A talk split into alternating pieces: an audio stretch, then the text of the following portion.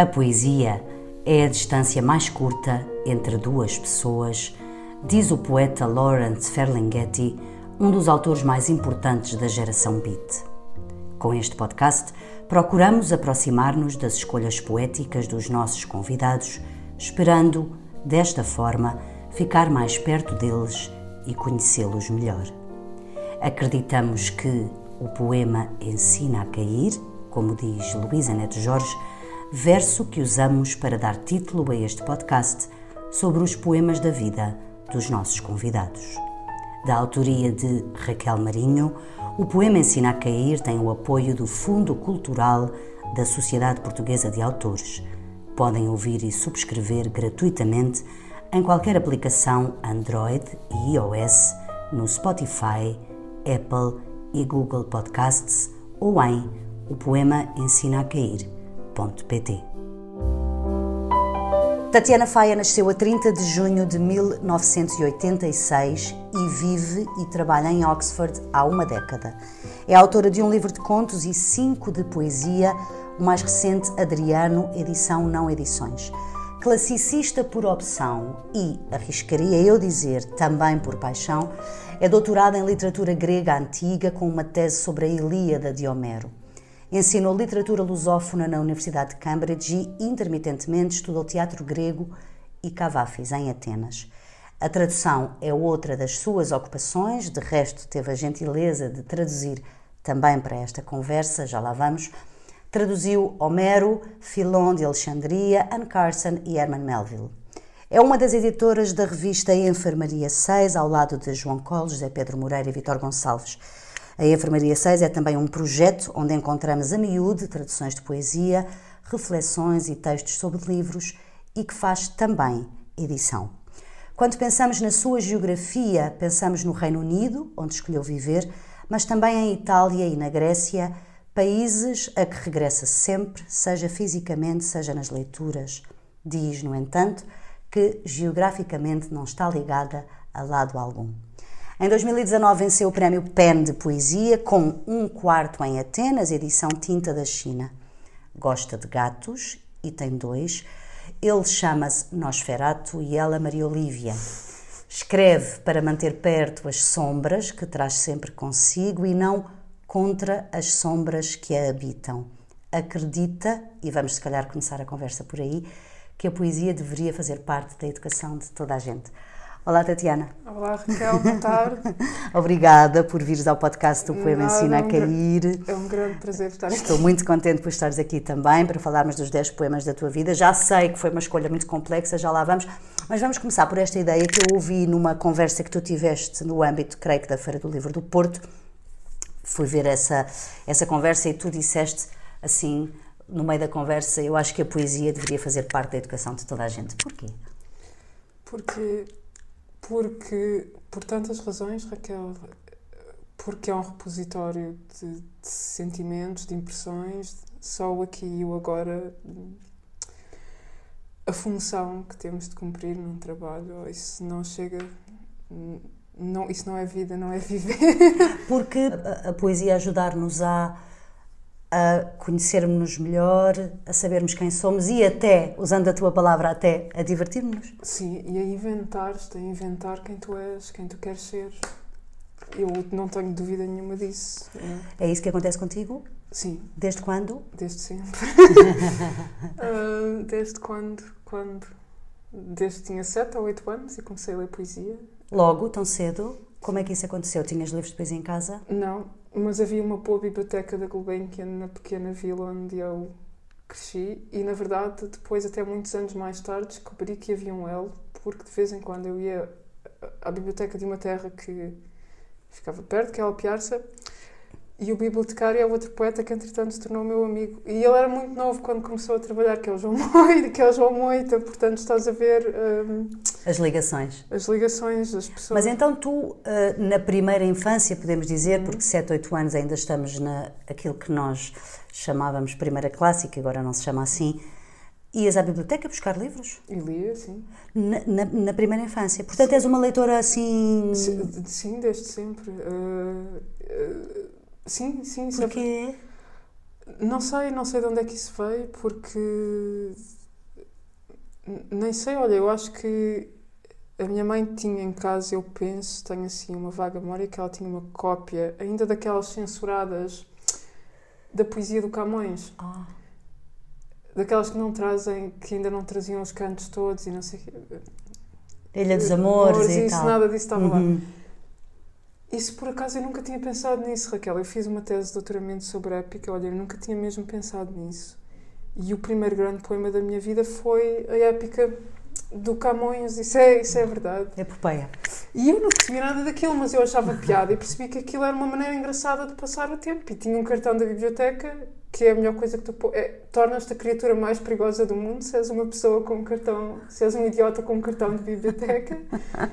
E pronto, fiquei viciada naquilo. E gostava- E, ias, e tinhas critério para pedir livros na biblioteca ou como é que era? Então, aquilo, o que, isso por acaso eu lembro-me bem, o que acontecia é que tu tinhas duas salas, não é? Na biblioteca. Tinhas a sala infantil e tinhas a sala para os adultos. E para os adultos eu acho que tu só podias passar para a sala dos adultos quando tinhas 14 anos, ou lá o que era. Hum. Eu acho que devorei metade da sala, da sala das crianças e depois às tantas o bibliotecário, que era um senhor que tinha uma alcunha que todos os miúdos lhe puseram, porque nós íamos à biblioteca como parte da escola. Epá, isto é um pouco simpático, mas a alcunha do senhor era o morcego e eu não me lembro do nome dele, mas ele de facto parecia um pouco, opá, aquela maldade dos miúdos, estás a Sim, ver? claro. E, O e- senhor, quando percebeu que tu já tinhas lido metade. Da- Ele teve pena de mim e deixava-me, curava aquilo, deixava-me ir à sala dos grandes e decidia. Ele é que te sugeria leituras. Ele não sugeria, mas dizia-me onde é que eu. A estante, vai ali àquela estante. Estante e não sei o quê, e às vezes eu vinha com o livro e ele dizia-me: Não.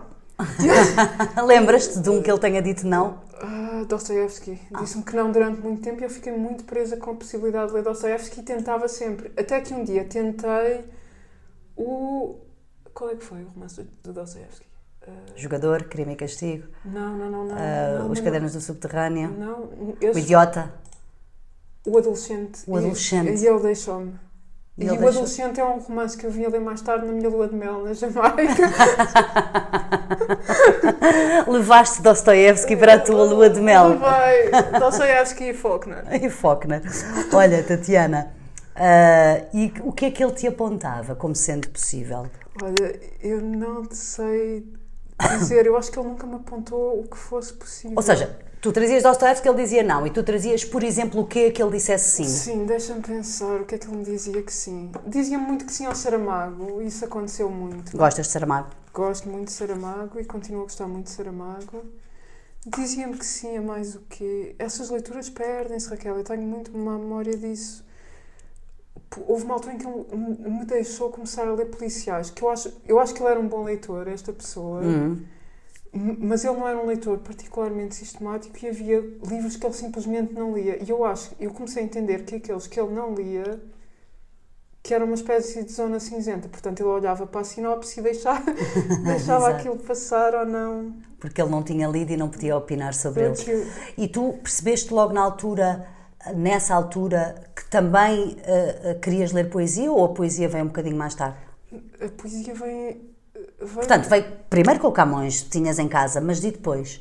E depois, quem é que foi o primeiro poeta com quem me cruzei? Depois é mais tarde, Raquel, com, com 13 ou 14, ele tinha para lá uma edição do Miguel Torga, que é um poeta que hoje em dia eu não consigo ler, mas que eu devorei aquilo apaixonadamente. O primeiro poeta português que eu leio assim, com atenção, é, é, é o Torga. E lembro-me até de um, de um poema que ficou comigo, que eu acho que é uma descrição que o Torga faz quando está preso, de um livro que de um poema que começa Ariadne, Ariadne é um navio.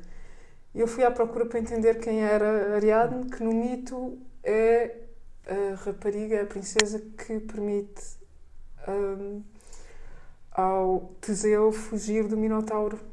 É ela que lhe dá o fio pelo qual ele consegue fugir do labirinto em Creta. E, eh, e, e- essas, essas pequenas coisas ficaram comigo. Mas eu. eh, Portanto, há um encontro precoce aí com o que viria a ser o teu mundo. Exata- exatamente. hum, isso aconteceu. Mas o- o- os clássicos, os gregos e os romanos, isso até eu acho que até já, vem, já vinha um bocadinho de trás. E vinha da sala infantil que eles tinham. Tinham estes livros de história da Grécia e de Roma e, e quando começas a ler sobre os mitos, eu por acaso eu, eu confesso que se algum dia tiver crianças, eu, eu tenho, eu provavelmente eu, ou eles começam a ler a Odisseia em grego, assim em que, grego? assim que eles nascem, ou uh, vou esperar algum tempo porque eu sinto que, que aquilo, aquilo, que aquilo que os mitos gregos fazem à tua imaginação é que eles não alimentam o teu lado racional ou lógico, eles alimentam as tuas paixões e o teu lado absolutamente irracional.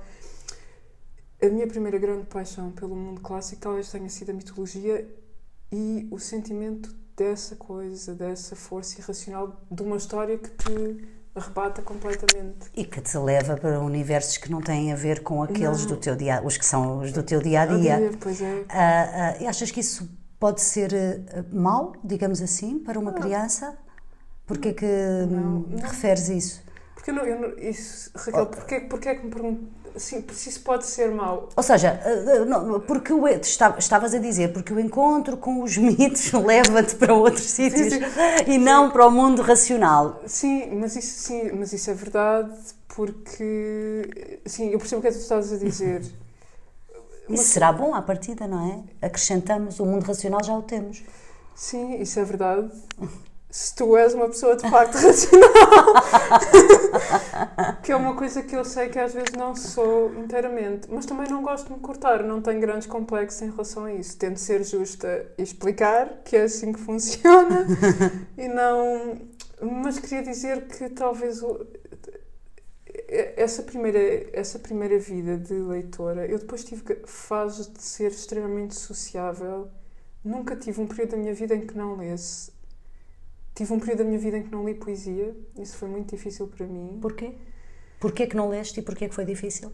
Depois de ter acabado o doutoramento, não conseguia. Não Estavas escutada. Estava e pensei que tinha chegado. eu- nós vamos ler. Há aqui um poema que está aqui que é um poema que pertence um pouco a esse mundo. E pensei que tinha chegado a uma fase da minha vida em que disse: já chega, preciso de me reinventar, preciso de ir ser outra pessoa. Porque eu, entre os 15 anos de idade e os 28, quando acabei o doutoramento, eu não fiz mais nada do que senão pensar na Grécia e em Roma. Eu não era mais ninguém.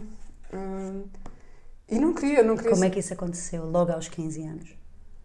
por causa dos mitos e porque não sei, acho que acho que me apaixonei por aquele mundo. Eu sabia que, que não era alguém com uma grande mentalidade prática e digo sempre isto quando me perguntam, mas eu queria escrever e queria ter a educação de um escritor. E achei que estudar estudos clássicos era bom, era uma boa ideia porque tu estudas história, filosofia, literatura, aprendes duas línguas que são difíceis e que te fazem pensar na lógica das línguas e como é que elas funcionam.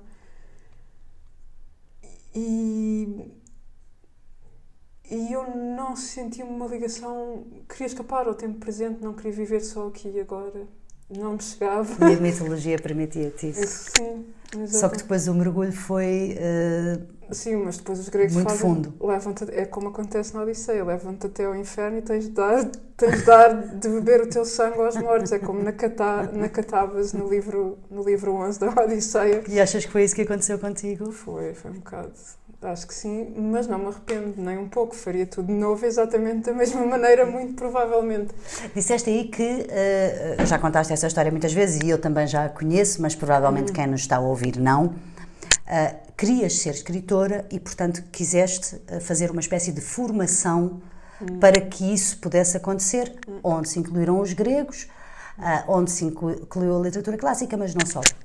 Porquê, com este objetivo de ser escritora, pensar assim, eu agora tenho de me formar como leitora para poder ser escritora? Isso por acaso é uma boa pergunta, porque eu entendi muito depressa que havia uma ligação muito forte entre o que acontecia à minha imaginação quando lia e quando não lia.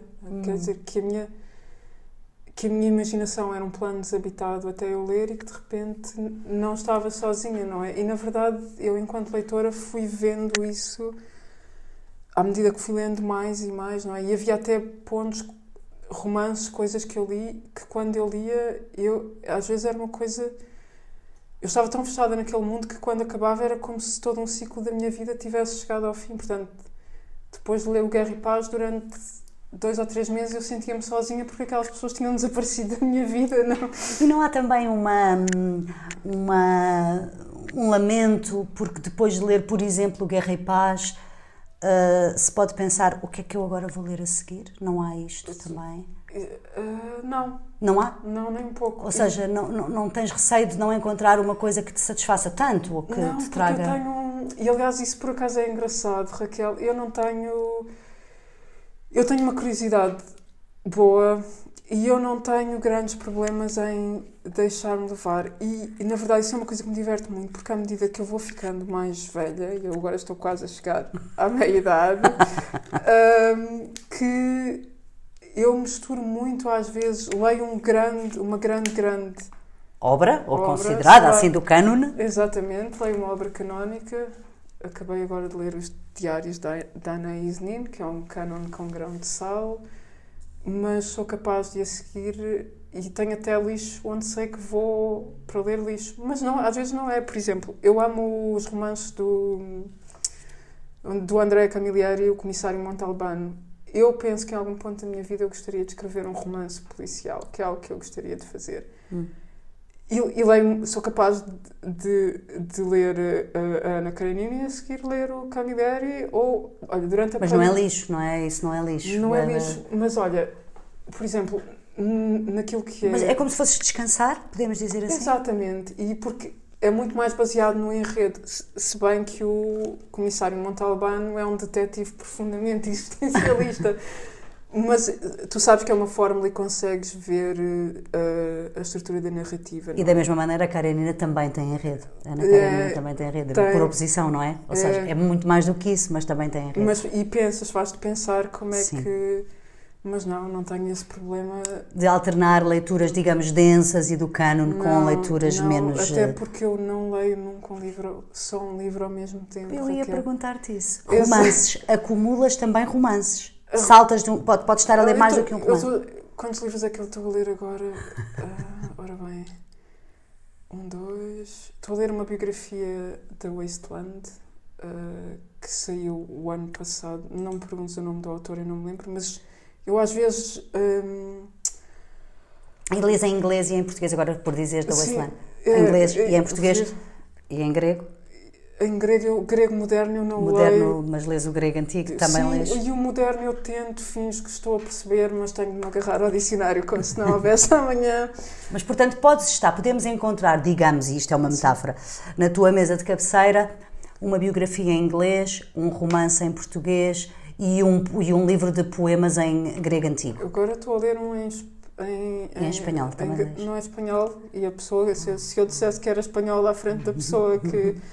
Estou a ler a antologia de poesia da Chus Pato, ah. que saiu agora uh, aqui em Portugal e que para mim é um pouco um mistério porque é não é um livro que é mais discutido, porque ela é uma poeta muito boa e muito importante, mas acho que que é um, um, um, livro que passou completamente ao lado.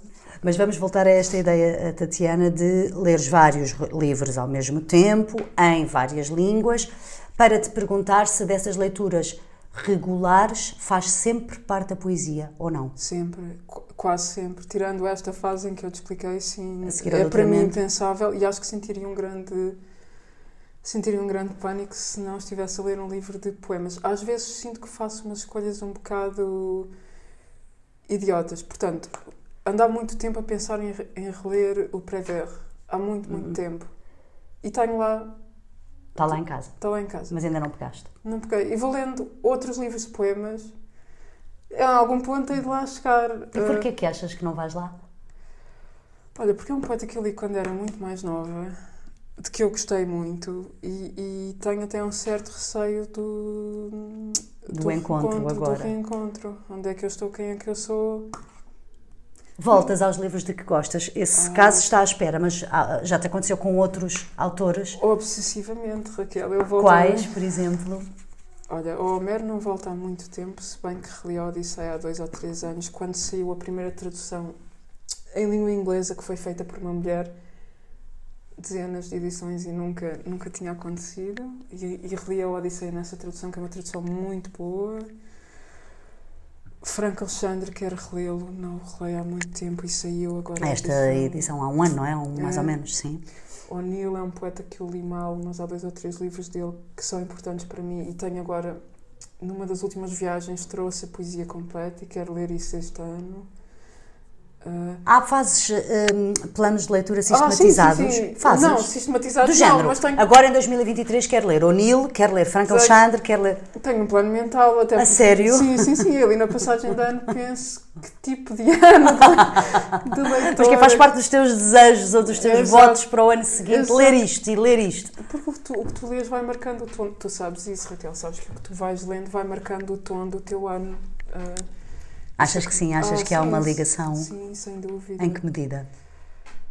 Opa, porque entras, por exemplo, com um livro de poemas, tu entras na atmosfera de outra pessoa, no estado mental de outra pessoa, nos encontros, desencontros, preocupações do poeta que estás a ler.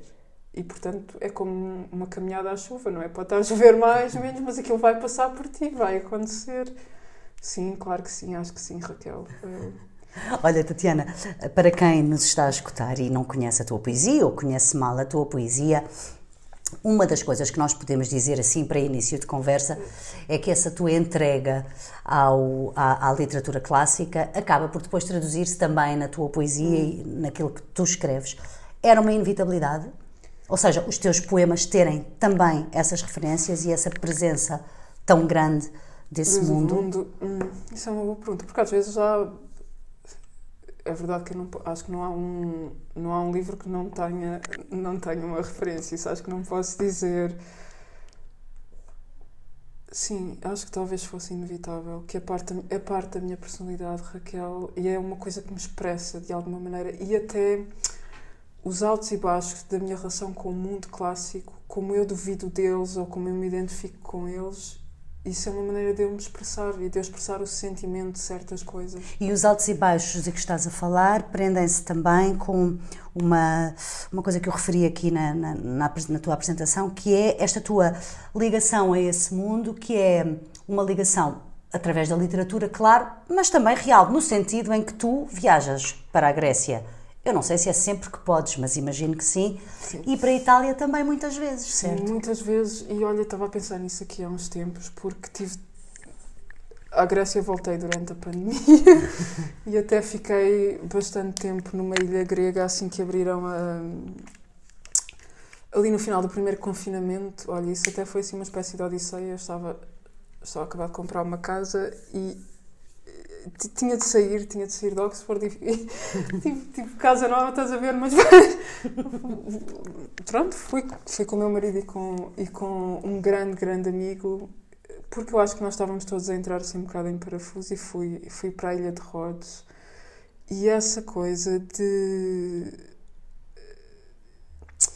A minha relação com a Grécia mudou muito, Raquel, ao longo do tempo. A Grécia, de facto, começou para- por ser para mim o lugar da antiguidade clássica. E hoje em dia.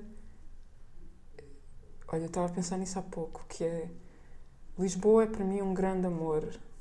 É um dos meus grandes amores. Essa coisa de eu dizer que não estou presa geograficamente a lado nenhum, isso é uma enorme hipocrisia. Isso é uma maneira de dizer que eu estou geograficamente presa a quase Todos os sítios de que gostas. e que me apaixono facilmente, tanto que eu volto obsessivamente sempre às mesmas cidades, não é? E eh, Lisboa é para mim Um grande amor. mas Atenas é a grande paixão da minha vida. não, não mas. E, e E Atenas. Atenas, é cumulativo, é cumulativo, sim. É cumulativo. Uh, tava, e estava-te a dizer que estava há muito tempo sem voltar a Nápoles, que é uma cidade com a qual eu tenho uma relação difícil. E custo- cus- custou-me, durante os três anos da pandemia, não. Não teres ido, não, não, não teres ter voltado. e, e não conseguir imaginar, porque à Grécia eu fui várias, várias vezes mesmo durante a pandemia e até houve um ponto em que eu achei que, que ia ficar presa lá e que não ia conseguir voltar. Consegui apanhar um voo assim quase à última da hora antes dos gregos mudarem. Acho que iam, iam fechar as fronteiras ali dois dias depois, ou lá o que é que foi, e eu acho até que tive de emendar o bilhete do avião, ou lá o que é que foi. Hum, mas custa-me não ter conseguido imaginar Nápoles naquele.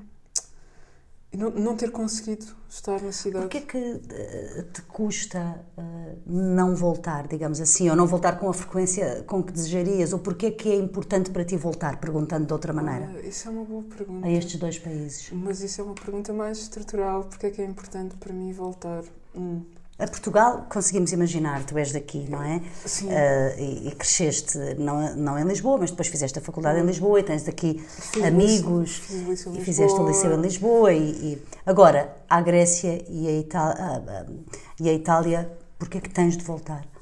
Em parte, isso começou por ser por causa dos clássicos. Uhum. Uh, na Grécia tenho pessoas que são para mim como família, são amizades absolutamente, absolutamente sagradas para mim. Raquel não são, são amigos que eu amo tanto que é, é toda a alegria do mundo para mim vê-los e é difícil não, não os ver. Sim, mas vamos imaginar, poderiam encontrar-se noutra cidade da Europa, poderiam eles visitar-te em Oxford, mas tu é que vais. Mas é? eles visitam Eles também visitam.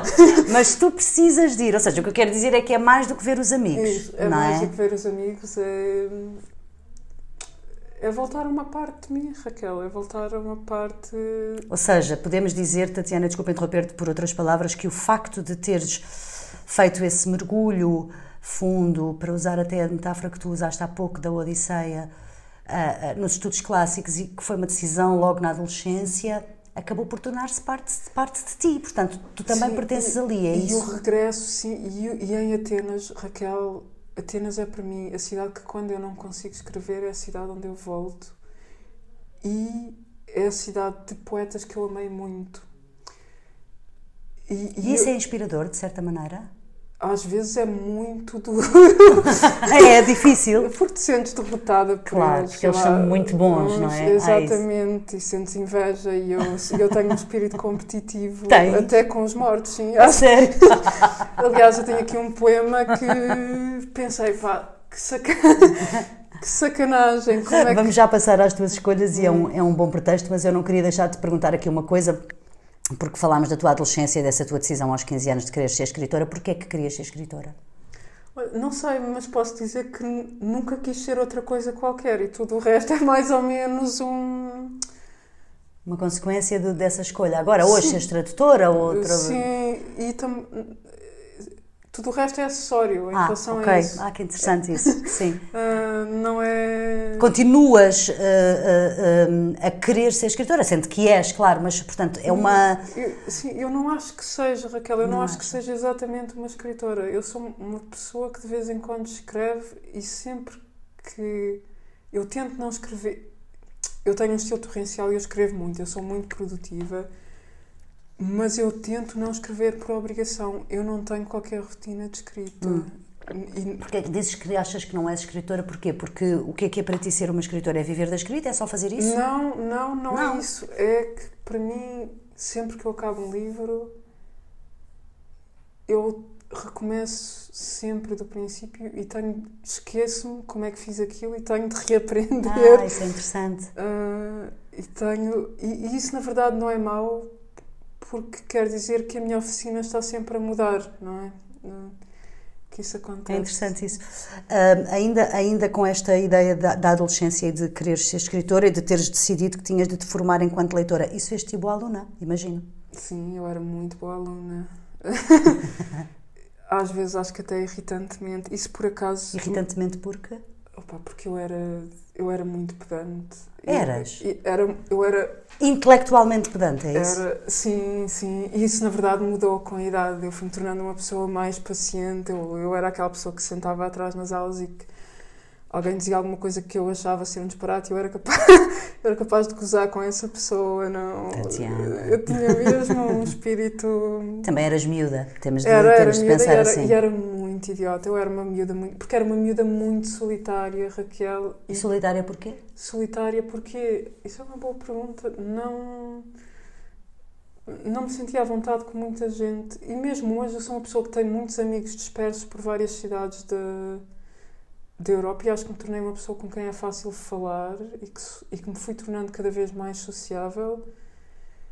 Mas, em certo sentido, a Inglaterra é um país que me expressa do ponto de vista aquele estereótipo que há dos ingleses Sim. que são, que são pessoas fechadas e é Cerimoniosas. cerimoniosas é um pouco difícil.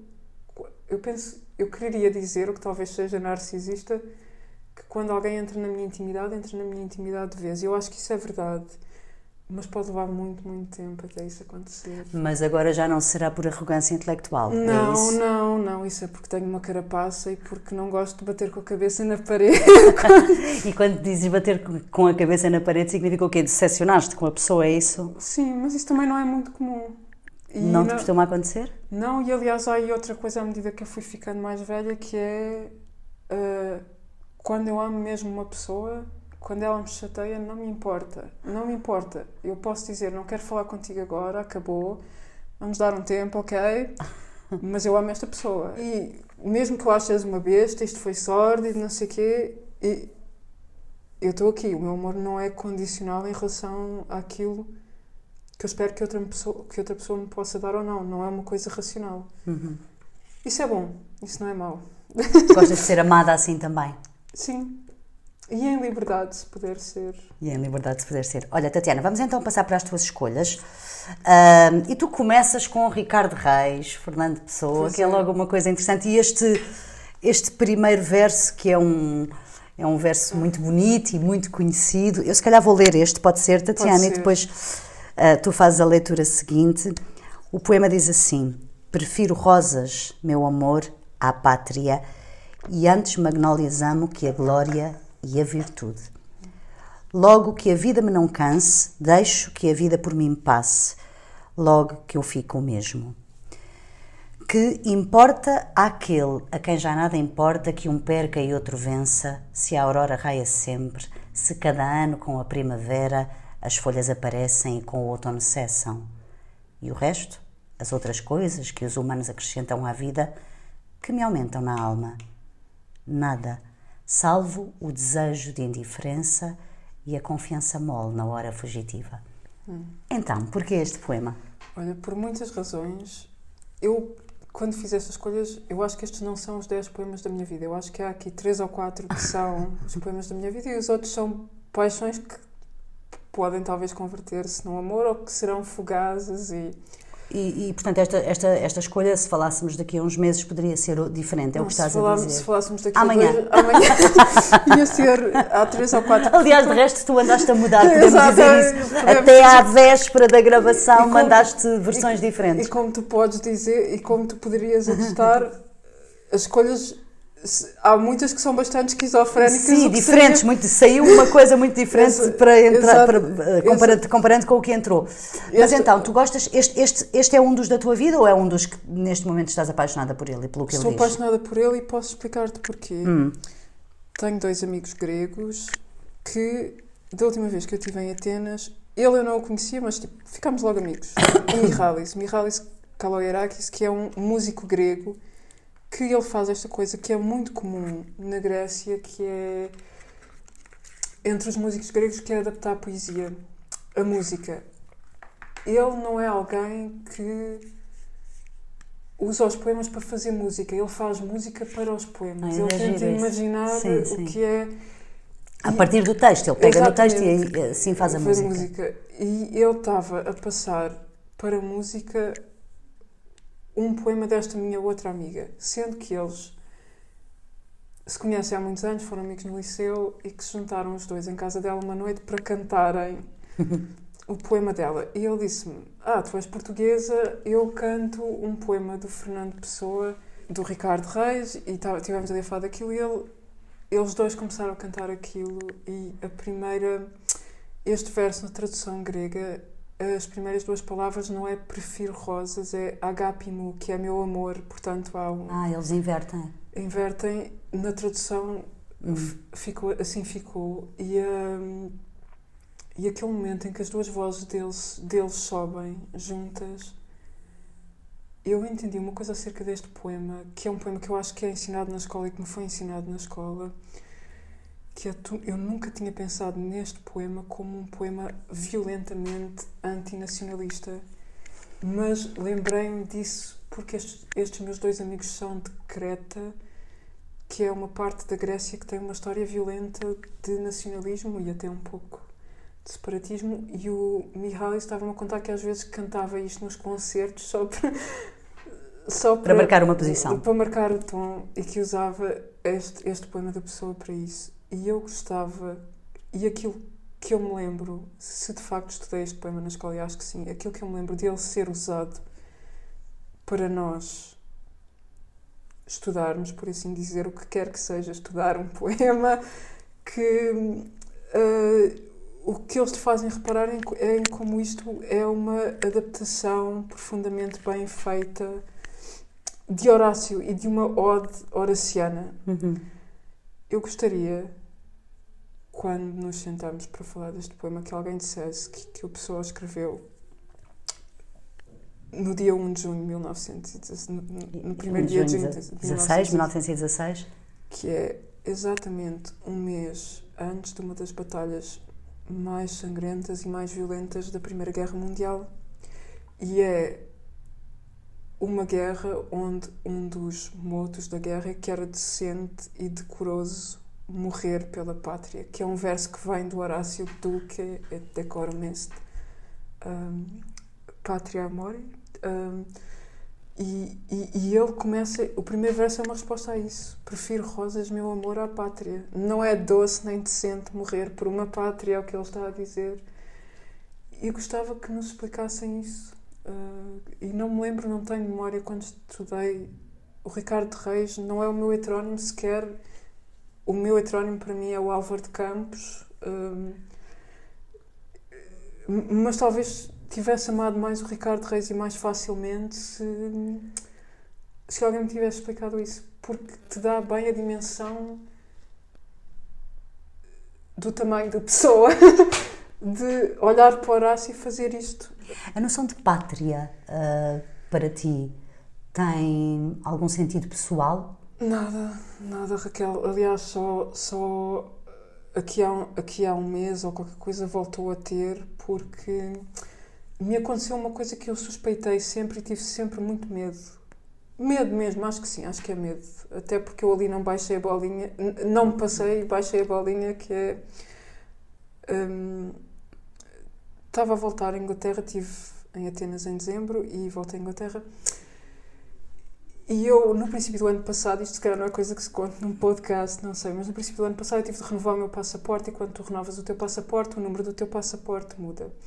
Isto é importante porque eu tenho um, um estatuto de residência permanente em Inglaterra, eu não tenho cidadania inglesa, nem nunca tinha pensado em pedir, mas agora se calhar vou voltar a pensar nisso. Eu poderia já ter pedido há 3 ou 4 anos, mas não o fiz porque não, não me apetece uh, fazer aquele teste e estudar para aquilo e falar com um advogado e uh, enfim. E quando ia voltar uh, voltei de Atenas, saí do avião, ia passar no controle de passaportes eletrónicos e, e não consegui passar e disseram-me que eu tinha de ir ao guichê onde estão as pessoas. E o senhor pergunta-me ao que vem e quanto tempo é que vai ficar. E eu digo-lhe, ah, eu moro aqui e venho para ficar. Forever, mate. Foi o que ele disse, tipo, com, grande, com, com grande sorriso. E eu, tipo, virou-se para mim, com uma carranca digna de Caracala e diz-me não há qualquer estatuto de settled status, que é o estatuto de abrigo do qual eu vivo em Inglaterra, associado a este passaporte. E tu ficaste boquiaberta. Eu disse, não, isso é um erro. Não, desculpe, não, não pode ser. Não, é possível. Não é... Eu vivo em Inglaterra. Eu vivo em Inglaterra, isto está errado. Uh, e há um momento ali em que eu dou quase todos os meus documentos, ele, ele confisca-os eu continuo a dizer que vivo ali, isto é uma da manhã, e ele vem com outro senhor que me levam para uma sala e eu pergunto porquê é que isto está a acontecer? Tipo, eles tiraram, tiraram uma minha identificação, mas deixaram-me com o meu telemóvel. E eu de repente pensei, quando eu fiz o novo passaporte, eu pedi para atualizar o número no home office, mas eu nunca recebi o e-mail de confirmação que isso tinha sido atualizado e o que tu fazes é tu podes ir ao site deles e pedir o certificado. Mas tu não, não tinhas feito isso? Tinha feito, mas eles nunca atualizaram porque eu nunca voltei a fazer um segundo login as it turned uhum. out. E o que aconteceu é que eu precisei de me lembrar do número do meu antigo passaporte, o que felizmente me lembrava e consegui imprimir o certificado e tipo entendeu que tinha havido um problema, mas, digamos, burocrático. Digo, exatamente. Mas Raquel, eu passei nove meses a entrar em Inglaterra com um passaporte que, que não me permitiria entrar em Inglaterra para ficar sem ser controlada numa fronteira. O que é que aconteceu? o que é que aconteceu aqui? E só voltei a pensar na pátria nesse momento, a olhar para o meu passaporte português na mão de um De resto, a, a, pátria é um conceito que pessoalmente. Não, a mim não, não me afeta. Não, tenho... Pátria não me afeta. Ora, aqui está um, um, bom lead. A pátria não me afeta. Tenho, tenho, tenho, tenho várias, não. Tens várias. É. Vamos continuar na pátria portuguesa e só usamos agora esta palavra porque o próximo poeta que tu trazes é Cesarini. E trazes um poema que eu vou pedir-te para ler. Tu tens aí ou queres que eu te dê, Tatiana? Tenho aqui, tenho aqui. Tens aí. Então vamos lá ouvir o poema do, do Cesarini e depois falar sobre ele. Ok. É um grande poema. é sim, senhora. É um rato morto encontrado num parque. Este findou aqui a sua vasta carreira de rato vivo e escuro ante as constelações. A sua pequena medida não humilha senão aqueles que tudo querem e só sabem pensar em termos de homem ou árvore. Pois de certo este rato destinou como aprendeu, e até como não aprendeu, o milagre das patas, tão junto ao foco, que afinal estava, estavam juntas, servindo muito bem para agatanhar, fugir, segurar o alimento, voltar atrás de repente, quando necessário Está, pois, está, pois, tudo certo, ó Deus dos pequenos cemitérios. Mas quem sabe, quem sabe quando há engano nos escritórios do inferno, quem poderá dizer que não era para príncipe ou julgador de povos, o ímpeto primeiro desta criação irrisória para o mundo, com o mundo nela? Tantas preocupações às donas de casa e aos médicos ele dava. Como brincar ao bem e ao mal se estes nos faltam? Algum rapazola entendeu sua vida tão ímpar e passou nela a roda com que se amam olhos nos olhos, vítima e carrasco. Não tinha amigos, enganava os pais, ia por ali fora, corpo divertido e agora parado, aquoso, cheira mal. Sem abuso, que final há de dar-se a este poema? Romântico, clássico, regionalista. Como acabar com um corpo corajoso e humilde, morto em pleno exercício da sua lira. Tão bonito, acaba tão bem. Então, acaba mesmo bem. Uh, então, como é, porquê este poema? É quase um Cesarini franciscano, que é uma coisa que, que, tu, não, que tu não imaginarias. Um, é um poema para mim que está ligado a outro poema que eu amo muito, de um poeta judeu da Primeira Guerra Mundial, que é o Isaac Rosenberg, que é também um poema sobre um rato em que ele descreve uma ratazana que passa entre as trincheiras e fala de como ela não tem. Olha, estávamos a falar da pátria. Como ela não, não tem. tem alianças nem, nem, nem aos ingleses nem aos alemães, passa de um lado para o outro e é uma metáfora de uma humanidade que não se antagoniza. Há neste poema do Cesarini uma profunda empatia por uma coisa tão pequena como um rato.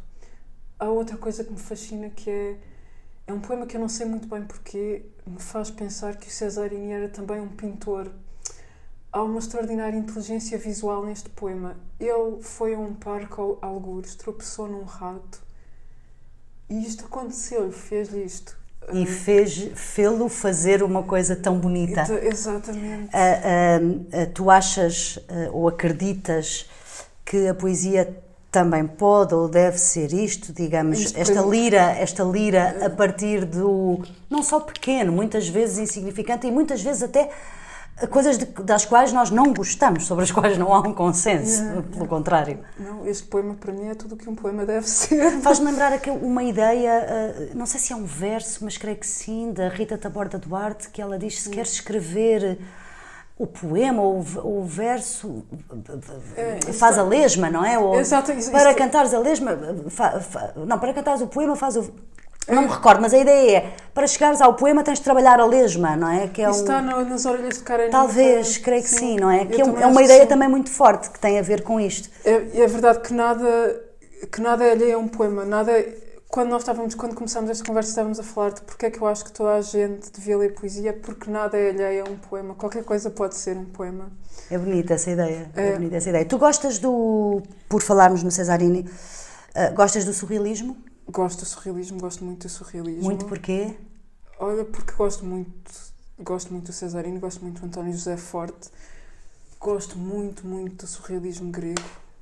Há ali quatro ou cinco poetas que são muito importantes para mim. Eu acho que o mundo é surrealista, eu acho que há uma, há uma objetividade no surrealismo da qual eu de vez em quando sinto falta. E é uma objetividade delicada, que é metafórica de alguma maneira e que não não te manipula, faz-te pensar com imensa liberdade sobre certas coisas. Gosto do surrealismo por isso. O Cesarini é um poeta que viveu em Londres durante algum tempo, que é um poeta que foi relativamente importante para, para poetas que se tornaram importantes para mim através do Luís Amorim de Souza, que é um poeta português que vive agora em Oxford, mas que viveu muitos anos em Londres e aliás, o Cesarini viveu em casa dele durante algum tempo e, portanto, tem também esse elo com o meu mundo e há esse lado de eu às vezes pensar que há poetas que são um pouco da minha família e que, e que ficam aí. Este poema talvez não saísse, talvez não. Ficasse, este Ficasse, ficaria na sim, lista. Sim, acho que sim. O próximo, uh, Eugênio Montale, uh, poeta uh, italiano, uhum. e é uhum. interessante que tu trazes um poema uh, que foi escrito em 1925 uhum. e que se uhum. chama Os Limões. Vou ler, está bem, Tatiana? Uhum. Escuta, os poetas laureados movem-se apenas entre plantas com nomes pouco comuns, buchos, ligustros ou acantos. Por mim, prefiro os caminhos que vão dar às fossas cobertas de ervas, onde, em lameiros meio secos, os miúdos apanham alguma enguia definhada, as veredas que bordejam as ravinas descem por entre os tufos dos canaviais e entram pelas hortas por entre os limoeiros. É melhor ainda quando a algazarra dos pássaros se cala, engolida pelo céu, pelo azul do céu. Mais claro se ouve o sussurro dos ramos amigos no ar que quase não se move e as impressões deste cheiro que não consegue separar-se da terra e faz chover no peito uma doçura inquieta. Aqui, das divertidas paixões por milagre, cala-se a guerra. Aqui, também nós, os pobres, temos a nossa parte de riqueza que é o cheiro dos limões. Olha, nestes silêncios em que as coisas se abandonam e parecem perto de trair o seu último segredo, esperamos por vezes descobrir um erro da natureza, o ponto morto do mundo, o elo que não liga, o fio do novelo que finalmente nos leva ao centro de uma verdade. O olhar procura de redor, a mente indaga, harmoniza, separa, no perfume que se espalha quando o dia mais enfraquece. São os silêncios nos quais se vê em cada sombra humana que se afasta alguma perturbada divindade. Mas a ilusão perde-se e o tempo transporta-nos até ruidosas cidades onde o azul se mostra apenas em pedaços no alto, entre os telhados. Então a chuva cansa a terra, concentra-se o tédio do inverno sobre as casas, a luz torna-se avara, a alma amara. Quando um dia, de um portão entreaberto por entre as árvores de um pátio, se nos depara o amarelo dos limões e o gelo do coração se desfaz, e ao peito afluem as suas canções, as trombetas de ouro da solaridade. É muito bonito. Porquê este, Tatiana? Olha, para já porque o Montale foi um poeta muito importante para mim quando eu comecei a ler poesia. E é um poeta que eu vim a ler por causa de um amigo inglês, que é o Jamie McKendrick, que é... Ele fez uma antologia bastante importante de poesia italiana e ele tem uma tradução sublime. Ele tem duas ou três traduções sublimes, sublimes de Montale. Montale. Não deste poema. Este poema é um poema que, debaixo desta aparente simplicidade, é um poema extraordinariamente complicado, escrito numa altura extraordinariamente complicada. É um poema que é uma resposta, não parece, mas é ao aquele que era o, o grande poeta italiano da altura, que é um poeta com quem Montale eu acho que neste ponto, em 1925, quando ele, quando ele escreve este poema, ele odiava o Gabriele D'Annunzio. o D'Annunzio não é um fascista. Isto é uma coisa que se diz acerca do D'Annunzio. O D'Annunzio não é um poeta fascista. No entanto, o fascismo é d'Annunziano e deve muito ao fascismo. Sendo que o D'Annunzio, há poemas do D'Annunzio que são absolutamente magistrais, mas ele é absolutamente instrumental para aquilo. Portanto, este escuta, como começa o poema, os poetas laureados, ele está a referir-se ao D'Annunzio. Exatamente. E quando ele fala dos bustos dos ligustros ou lacanos, ele está a falar da paisagem que o D'Annunzio canta no, no, no grande livro de poesia dele, que é o Alcione. E esta ideia do por mim prefiro os caminhos que vão dar Exata, às fossas. Exatamente, exatamente. E o Montale é um poeta que não viveu bem durante o fascismo. Ele recusou, recusou-se a tornar-se membro do Partido Fascista. Ele era o diretor de um gabinete cultural em Florença, o gabinete Fiesso. Eu acho que era em Florença. Era em Florença. E ele perdeu o trabalho dele. Uh, e, portanto, é alguém que tinha uma certa integridade. E, no entanto, este poema é tão mais do que tudo isso é mesmo um grande poema quando ele acaba com. E tu consegues. Eu acho que a paisagem que ele está a descrever aqui é entre a paisagem natal dele na Ligúria, portanto, junto ao mar ali um, à volta de Génova, e a Turim. Uhum. São as duas cidades que estão aqui. O, o que ele descreve aqui urbanamente, eu penso que será isso. É um poema tão perfeito, tão delicado, e como ele te faz ver a escuridão e esta esta descrição de uma paisagem cinzenta, despojada de natureza, de uma vida urbana que é pobre e difícil e acaba com. Mas onde ao mesmo tempo. Um dia, quando a chuva para, tu sabes. É um poema sobre, sobre esperança e sobre. sobre a solaridade, sobre. É uma coisa que te faz ver o sol, te faz ver a luz. Tu também procuras a luz na poesia. Eu digo também porque imagino que procuras outras coisas. Sim, procuro muitas outras coisas, mas a luz definitivamente. Eu vivo em Inglaterra e estamos no inverno. Ora, cá está. Se quiséssemos alguma literalidade, era agora um momento. Só, eu aterrei em Lisboa e doía-me os olhos, não? Olha, Tatiana, um, a propósito deste poema do Montale, podemos uh, uh, querer referir uh, a ligação da poesia da literatura, da arte, se formos aumentando o, o espectro desta análise, com uh, os regimes, com a política e com o cotidiano. Sim. Tu uh, uh, crês que isso faz sentido sim. hoje? Sim, claro que sim, claro que sim, claro que faz. Por já eu queria, dizer, queria referir o tradutor deste poema, que é uma ótima tradução, que é José Manuel de Vasconcelos. É verdade, é verdade. E esta edição é uma poesia, a Siri Alvim, 2004. É, é ótima. Uhum. Sim, Raquel. Achas que sim, que faz sentido esta ideia de sim. a poesia, a literatura, a arte, qualquer forma de arte, estar ligada, eu não digo por obrigação, claro que não, mas poder estar ligada ao, à política, ao, ao, aos países e a forma como eles estão organizados ou aos acontecimentos Olha, políticos. Eu, eu acho que a, a poesia tem de ser mais do que isso e tem de ser um espaço de liberdade, é uma forma de arte, tem de estar um um pouco acima do. Uhum. Mas parafraseando um pouco o Shelley, ele diz que os poetas são os, os, legi, os legisladores que não são reconhecidos da humanidade. E talvez isso não é seja. É bonita essa ideia. É, e talvez não seja inteiramente verdade, mas também não é inteiramente mentira. Uh, e por acaso, eu acho que a maior parte dos poemas que nós vamos ler, todos eles têm qualquer coisa de político no sentido de no sentido de refletirem preocupações com a, com a vida cívica. E eu acho que os poemas têm, têm de ter isso. Um têm de ter isso. Uh, uh... Têm, têm de ter isso, isto, isto é. Eu vou, eu vou te explicar o que é que estou a tentar dizer. Eu ia dizer que há um poema que não está aqui, que podia ter entrado, que é um poema do, de um poeta polaco, que é o Zbigniew Herbert, em que ele fala de, de como quando ele fala. A primeira parte do poema é uma descrição de um pequeno quarto onde dois amantes se encontram e onde ele descreve só aquilo que é uma confissão sem mais nada e ele diz se o tema da arte for só a nossa pequena dor o rumor de uma parede, o rumor do papel de parede a descolar-se da parede. Ele diz qualquer coisa como então não é nada, não vale nada. E eu acho que isso é verdade. Um poema tem de desafiar.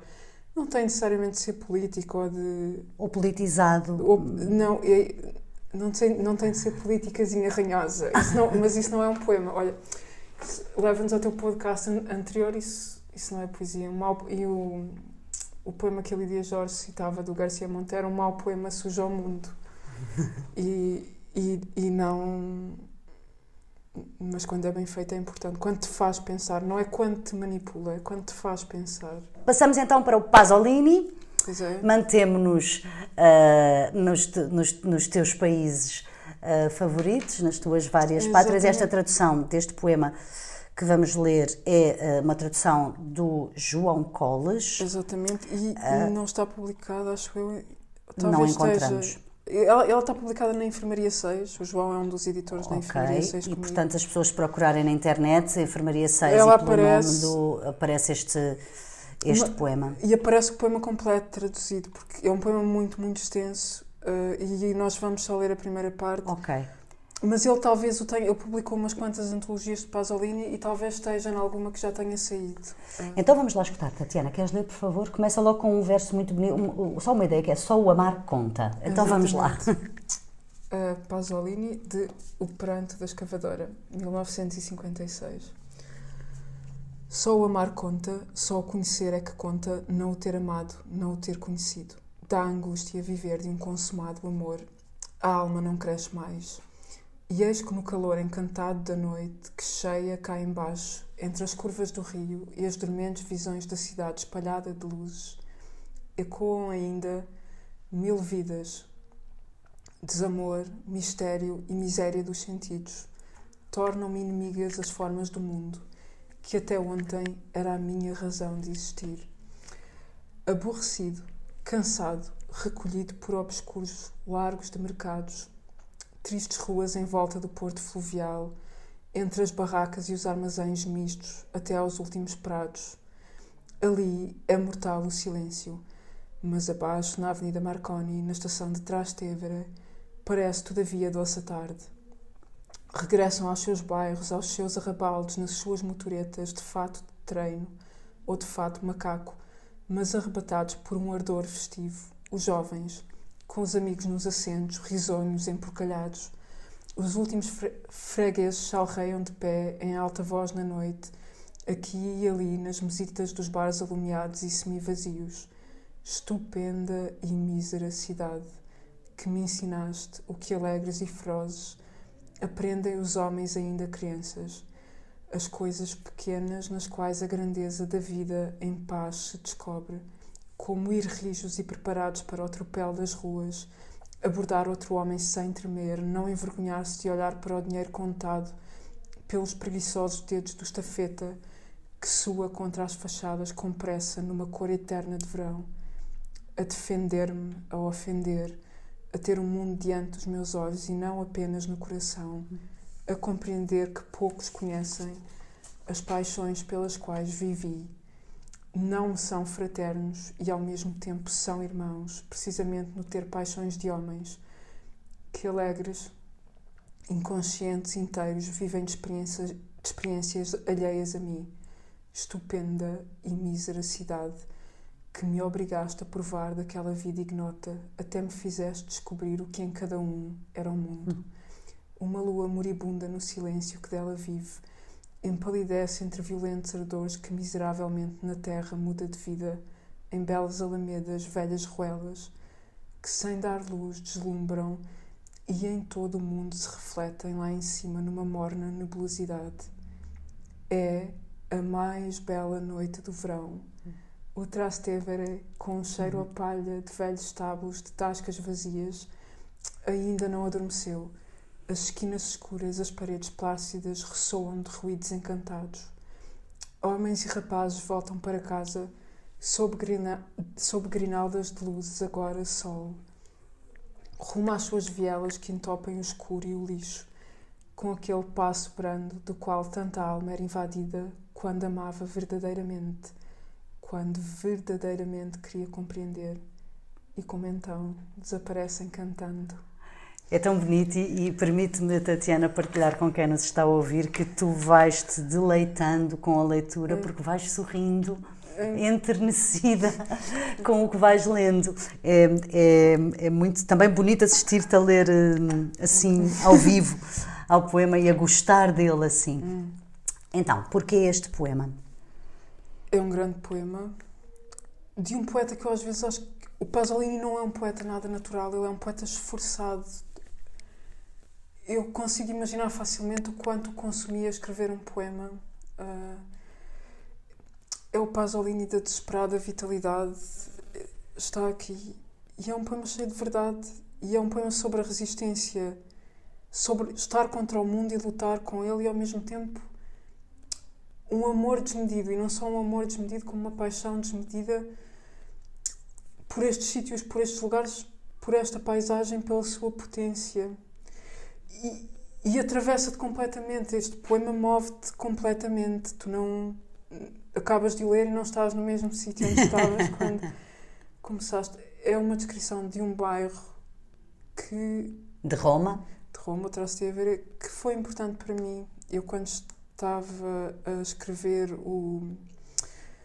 Quando comecei a tirar as notas para o livro, que veio a ser o Adriano, que começou a ser pensado na minha cabeça muito antes do livro acontecer, eu tive uma pequena bolsa para ir para Roma, para um instituto americano que é a American Academy e fiquei lá há pouco tempo, duas semanas, e a escola da American Academy, ela fica no Gianicolo, portanto está ali mesmo acima do Trastevere.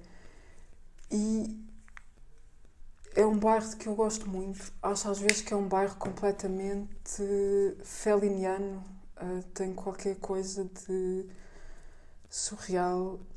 Ao mesmo tempo, há neste poema algo que eu não consigo explicar, que é há qualquer coisa nele de dantesco, não no sentido de Dan, do Dante do, Dante. do, do inferno, mas daquele Dante que chega ao fim do que chega ao fim do paraíso e diz o amor que move o sol e as outras estrelas e é assim que acaba e o Pasolini que é alguém que consegue ser o Pasolini é alguém que, escrevia, que sabia que não valia a pena escrever um poema se não fosse zangar ninguém. Ele era, ele era esse tipo de poeta. Se não fosse? Zangar ninguém. Zangar ninguém. ninguém. Ah, não valia ele queria incomodar. Ele queria incomodar, era a função dele. e está certa, é necessária, é importante.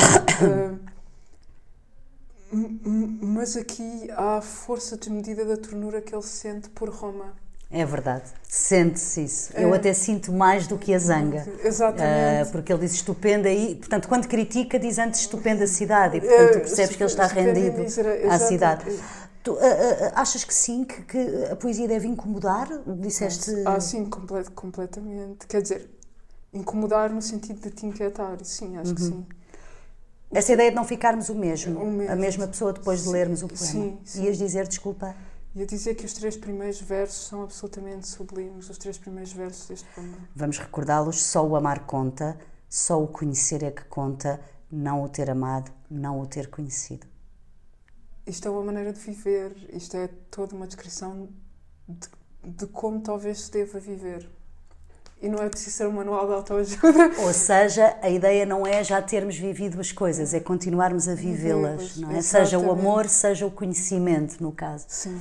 Não desistirmos deles. No presente, digamos assim, se quisermos traduzir. Sim. A tua próxima escolha um, é da Catarina Gogu, 1940-1993, e é um poema que foi traduzido uh, do original grego pelo José Luís Costa, uhum. também poeta uh, português e também falante de grego, como, como tu. É o meu camarada neo-helénico, exatamente. exatamente.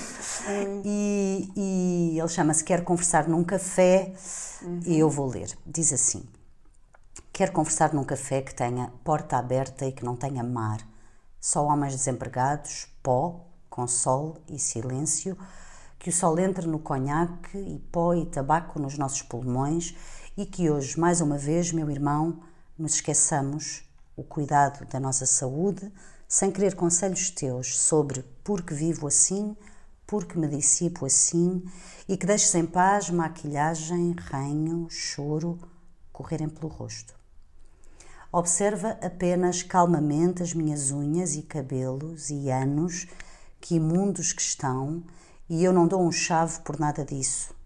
Só o partido, santo Deus, como é que ainda não consertamos o partido passados tantos anos? E tu, sê amigo. Como diz o Kazantzidis, uhum. e seja o conhaque uma bela merda e não apareça quem nos dê trabalho, há um quarto clandestino por cima do café, atiro-me a ti a doer, ficando bêbada, não me custa. É que te faço impostas. Quero ver-te sem cuecas, quero ver quanto vales, mas dizem-me que não serias desses tu. Hás de levantar-te e dançar a canção que pediste. E bateram-me com varas e segurarão as tuas mãos com amor e cuidado a minha cabeça, prestes a desfazer-se em mil. Dói-me. E quando vierem dizer-te não é aqui sítio nem hora para coisas dessas, puxa do canivete e espeta-o. Tinham razão os coemces. Então, Tatiana, porquê uh, este, este poema e esta poeta? Este poema, talvez fosse engraçado nós dizermos que foi uma adição uh, tardia, não é? E que o poema que saiu era um poema da Sofia. Portanto, nunca a Sofia foi trocada por uma poeta, por uma poeta tão diferente dela. Eu queria trazer um poema que me inquietasse profundamente e que me incomodasse profundamente há muitas coisas neste poema que se calhar é preciso explicar um pouco. Não é? O Kazantzidis ele é um, é um cantor grego, isso percebe-se mais ou menos. Isto é um poema sobre uma coisa que. Para já, a Catarina Gogou é uma poeta de um bairro de Atenas que é a Exárquia, que é um bairro de anarquistas e que é um bocado o meu bairro. É o bairro onde eu fico quando fico em Atenas e é, o é um bairro com uma tradição violenta de protestos, é um bairro de anarquistas. A própria Caterina Gogu uh, era, era uma atriz e uma poeta que era parte desse mundo. Um, e alguém que viveu uma vida violentíssima, ela suicidou-se. Um, e ela escreve este poema no momento da história da Grécia que o, o penúltimo poeta de que nós vamos falar, ele descreve esse momento como a memória da dor que perpetua a dor. Portanto, este poema foi escrito durante a ditadura, que na Grécia durou de 67 a 74, cai no mesmo ano que a nossa. E este poema é sobre. Este, co, estes, estes coemtesis de quem ela fala são dois irmãos. E eram dois irmãos que vinham de uma família comunista e foram bastante perseguidos pela ditadura, sendo que o, o irmão que é o Coemtes, ele um, um deles esfaqueou um, cerca de oito pessoas uma noite numa taberna e eu acho que ele matou duas pessoas. E o que se passou foi é que ele matou dois polícias que há este ritual na Grécia que é havia, e eu acho que ainda há, e eu acho até que procurando nas tabernas de Exarquia que isto ainda se faz, que é um homem pode entrar numa taberna e há sempre música nas tabernas. E ele pode exigir, ele pode gritar uma palavra que é Paragelia, que é um filme que a Catarina Gogol fez, que é sobre isto, é sobre, este, sobre o assunto deste poema. E a banda toca uma canção só para ele que ele dança e mais ninguém dança. Fica toda a gente parada a vê-lo dançar-se e a dança chama-se Zebekiko, que é, é uma espécie de dança de afirmação da masculinidade. É, um, é bastante parecida com aquilo que tu vês no Zorba, ao grego. Alguns numa noite, o Nikos Coentzis e o, e o irmão dele foram a uma taberna e o irmão mais novo dele resolve pedir uma música destas. A taberna estava cheia de polícias que os conheciam. O Nikos Coemtsis já tinha sido preso por outros crimes e quando o irmão dele grita para a Gali e pede a música, os polícias juntam-se ao irmão dele, que é uma coisa extraordinariamente humilhante. E o Coemtsis puxa da faca. E esfaqueou não sei quantas pessoas.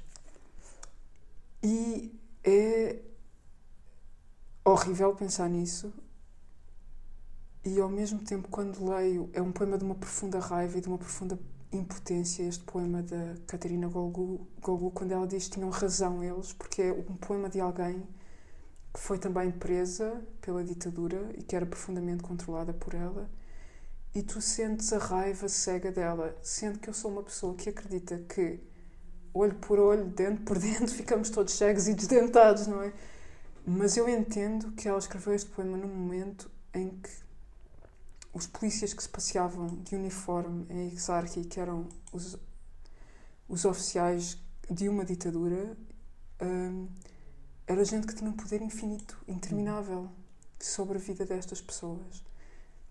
E pronto, é este, é este o porquê deste poema. E é um poema sobre resistência e sobre desespero, e há até aqui coisas que me perturbam muito, como por exemplo esta cena, este verso, que é um verso que eu acho que é magistral, que é Quero ver-te sem cuecas, quero ver quando fales. Hum, eu acho que há aqui até um pouco uma alusão à prostituição e de que estas mulheres eram muitas vezes alvo.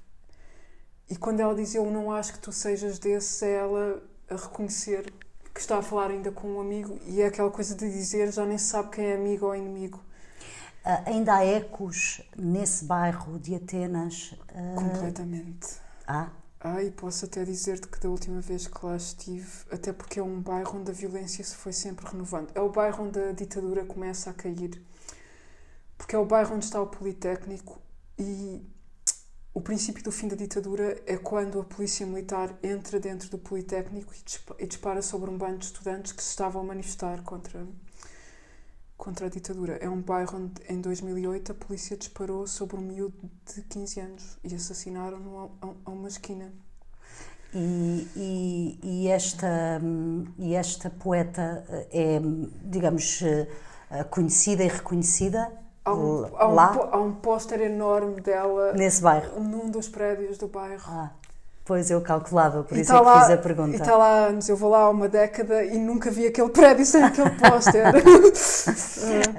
um, passamos para a tua escolha uh, seguinte uhum.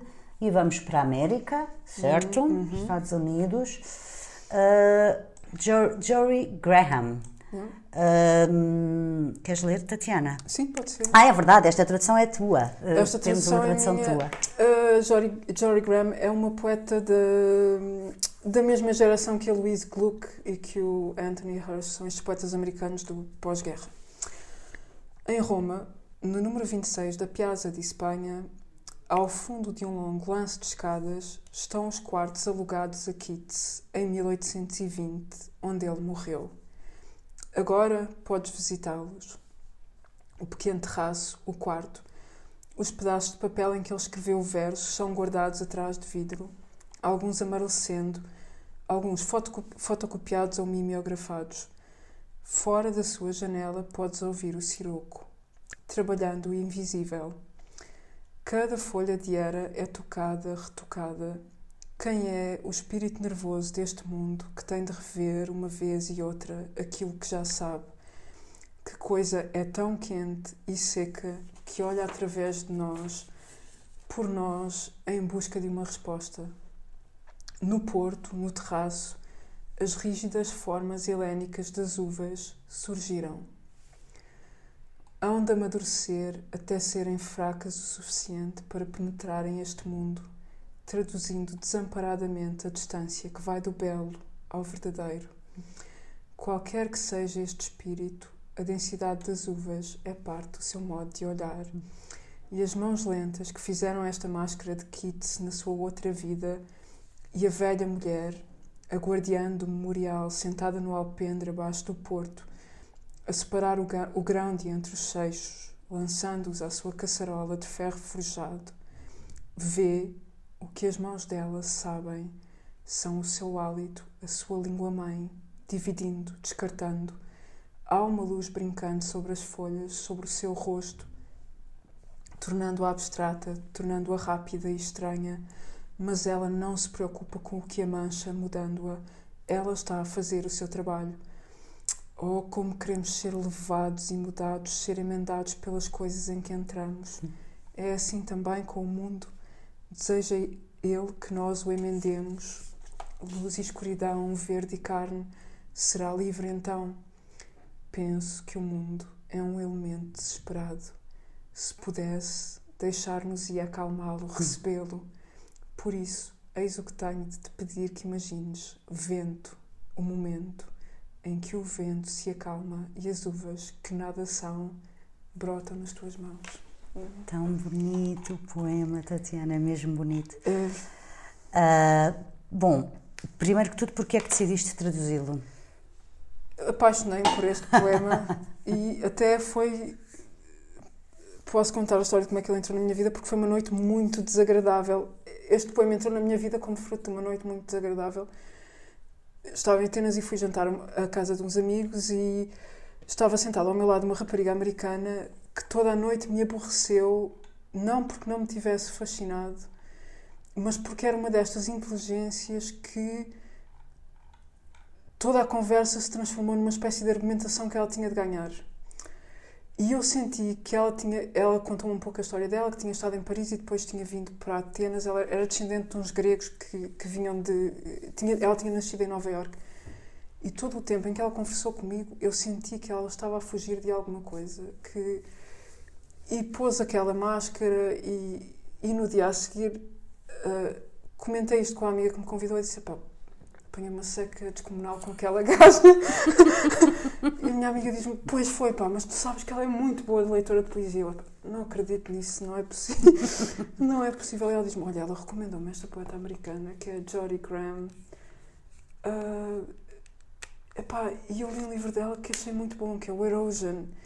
E eu pensei: Epá, não, não é, não Não, é. bem, não. Já ias, já ias, não ias propriamente assim com muito boa vontade. Não, mas olha, mudou a minha imagem daquela pessoa.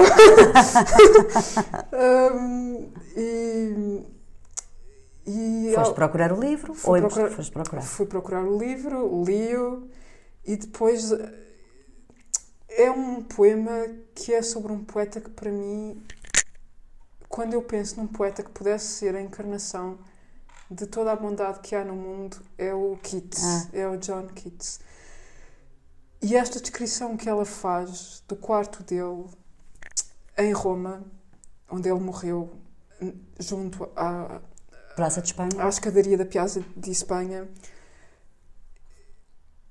o único momento na minha vida em que, em que eu não estava mesmo nada bem e em que eu achei que não ia voltar a escrever poesia, né? quando eu estava, estávamos a começar esta conversa eu estava-te a dizer que estava farta de poesia, houve um momento em que eu fui ao quarto, fui, nunca tinha ido à casa do Keats, ou à casa onde o Keats morreu, e resolvi ir.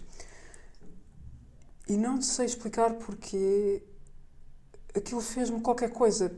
Pôs-me a inteligência no sítio, ficar ali a olhar e pensei, eu, hum, pensar que o Keats morreu tão jovem e não há nada na poesia dele que seja mutilado ou sobre mutilação ou sobre.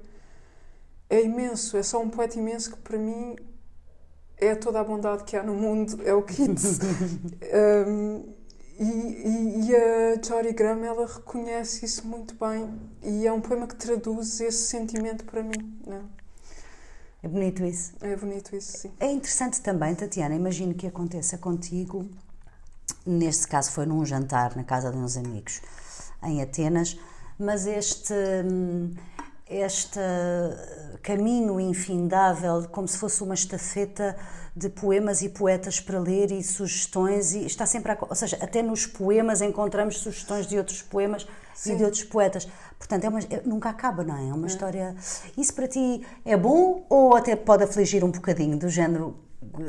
Há Não. sempre coisas para ler e para descobrir e. Ao contrário, é o que me aflige, é se acabar.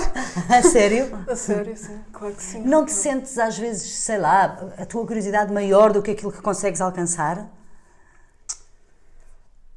Sinto a minha mortalidade, sinto que não vou ter, não vai dar tempo para tudo. A sério. Como o, o Almada, não é? É. Entrei numa biblioteca, pus-me a contar o- os livros e os anos que tenho, não vai dar, não é? Não, Mas isso também não me preocupa, porque acho que é uma forma de generosidade do mundo para, para connosco, leitores viciados de poesia. Mas acontece-te muito, ou seja, isso que aconteceu nesse jantar em Atenas, acontece-te muitas vezes caírem-te Claro. por acaso sugestões ou poemas não, ou poetas. Não só por acaso, eu tenho amigos que eu os procuro deliberadamente quando. A sério? Estás, a, Quando- pro- estás, a, estás a precisar de uma novidade? Sim, diz-me qualquer coisa, ou há qualquer coisa que eu não sei e quero entender. E, sim, e aliás, eu, enquanto leitora, estávamos a falar dos hábitos de leitura, eu sou uma leitora bastante colaborativa. Eu, por exemplo, eu tenho uma amiga que está em São Paulo, com quem eu me junto todos os dias. Agora, não porque andamos as duas um bocado. Ela tem um emprego novo e está ainda a habituar-se àquilo e não sei o quê, mas todos os dias, se tudo correr bem, nos juntamos para ler durante uma hora. Ela lê um livro e eu leio o outro. E depois com- comentamos aquilo Juntam-se como online, online. mas Zoom. sim. Zoom ou WhatsApp ou whatever. E, e- mas espera, leem juntas à distância ou leem previamente e depois comentam? Não, não, não, lemos juntas. Portanto, ela está a ler um romance, eu estou a ler outro. Posso dizer-te quais é que estamos a ler agora? Estamos a ler o- uma coleção de histórias de Robert Walser que saiu no Brasil e estamos a ler o Afirma Pereira do Tabuki. Portanto, eu estou a ler o Afirma Pereira, ela está a ler o Walser. Ela leu o Walser, primeira meia hora, ou... Mas lê alto para ti? Lê alto para mim, isto está a correr bem, ela pode continuar. Se estamos um bocado aborrecidas, trocamos e depois continua. É muito interessante fazeres isso É, é com coisa- essa regularidade.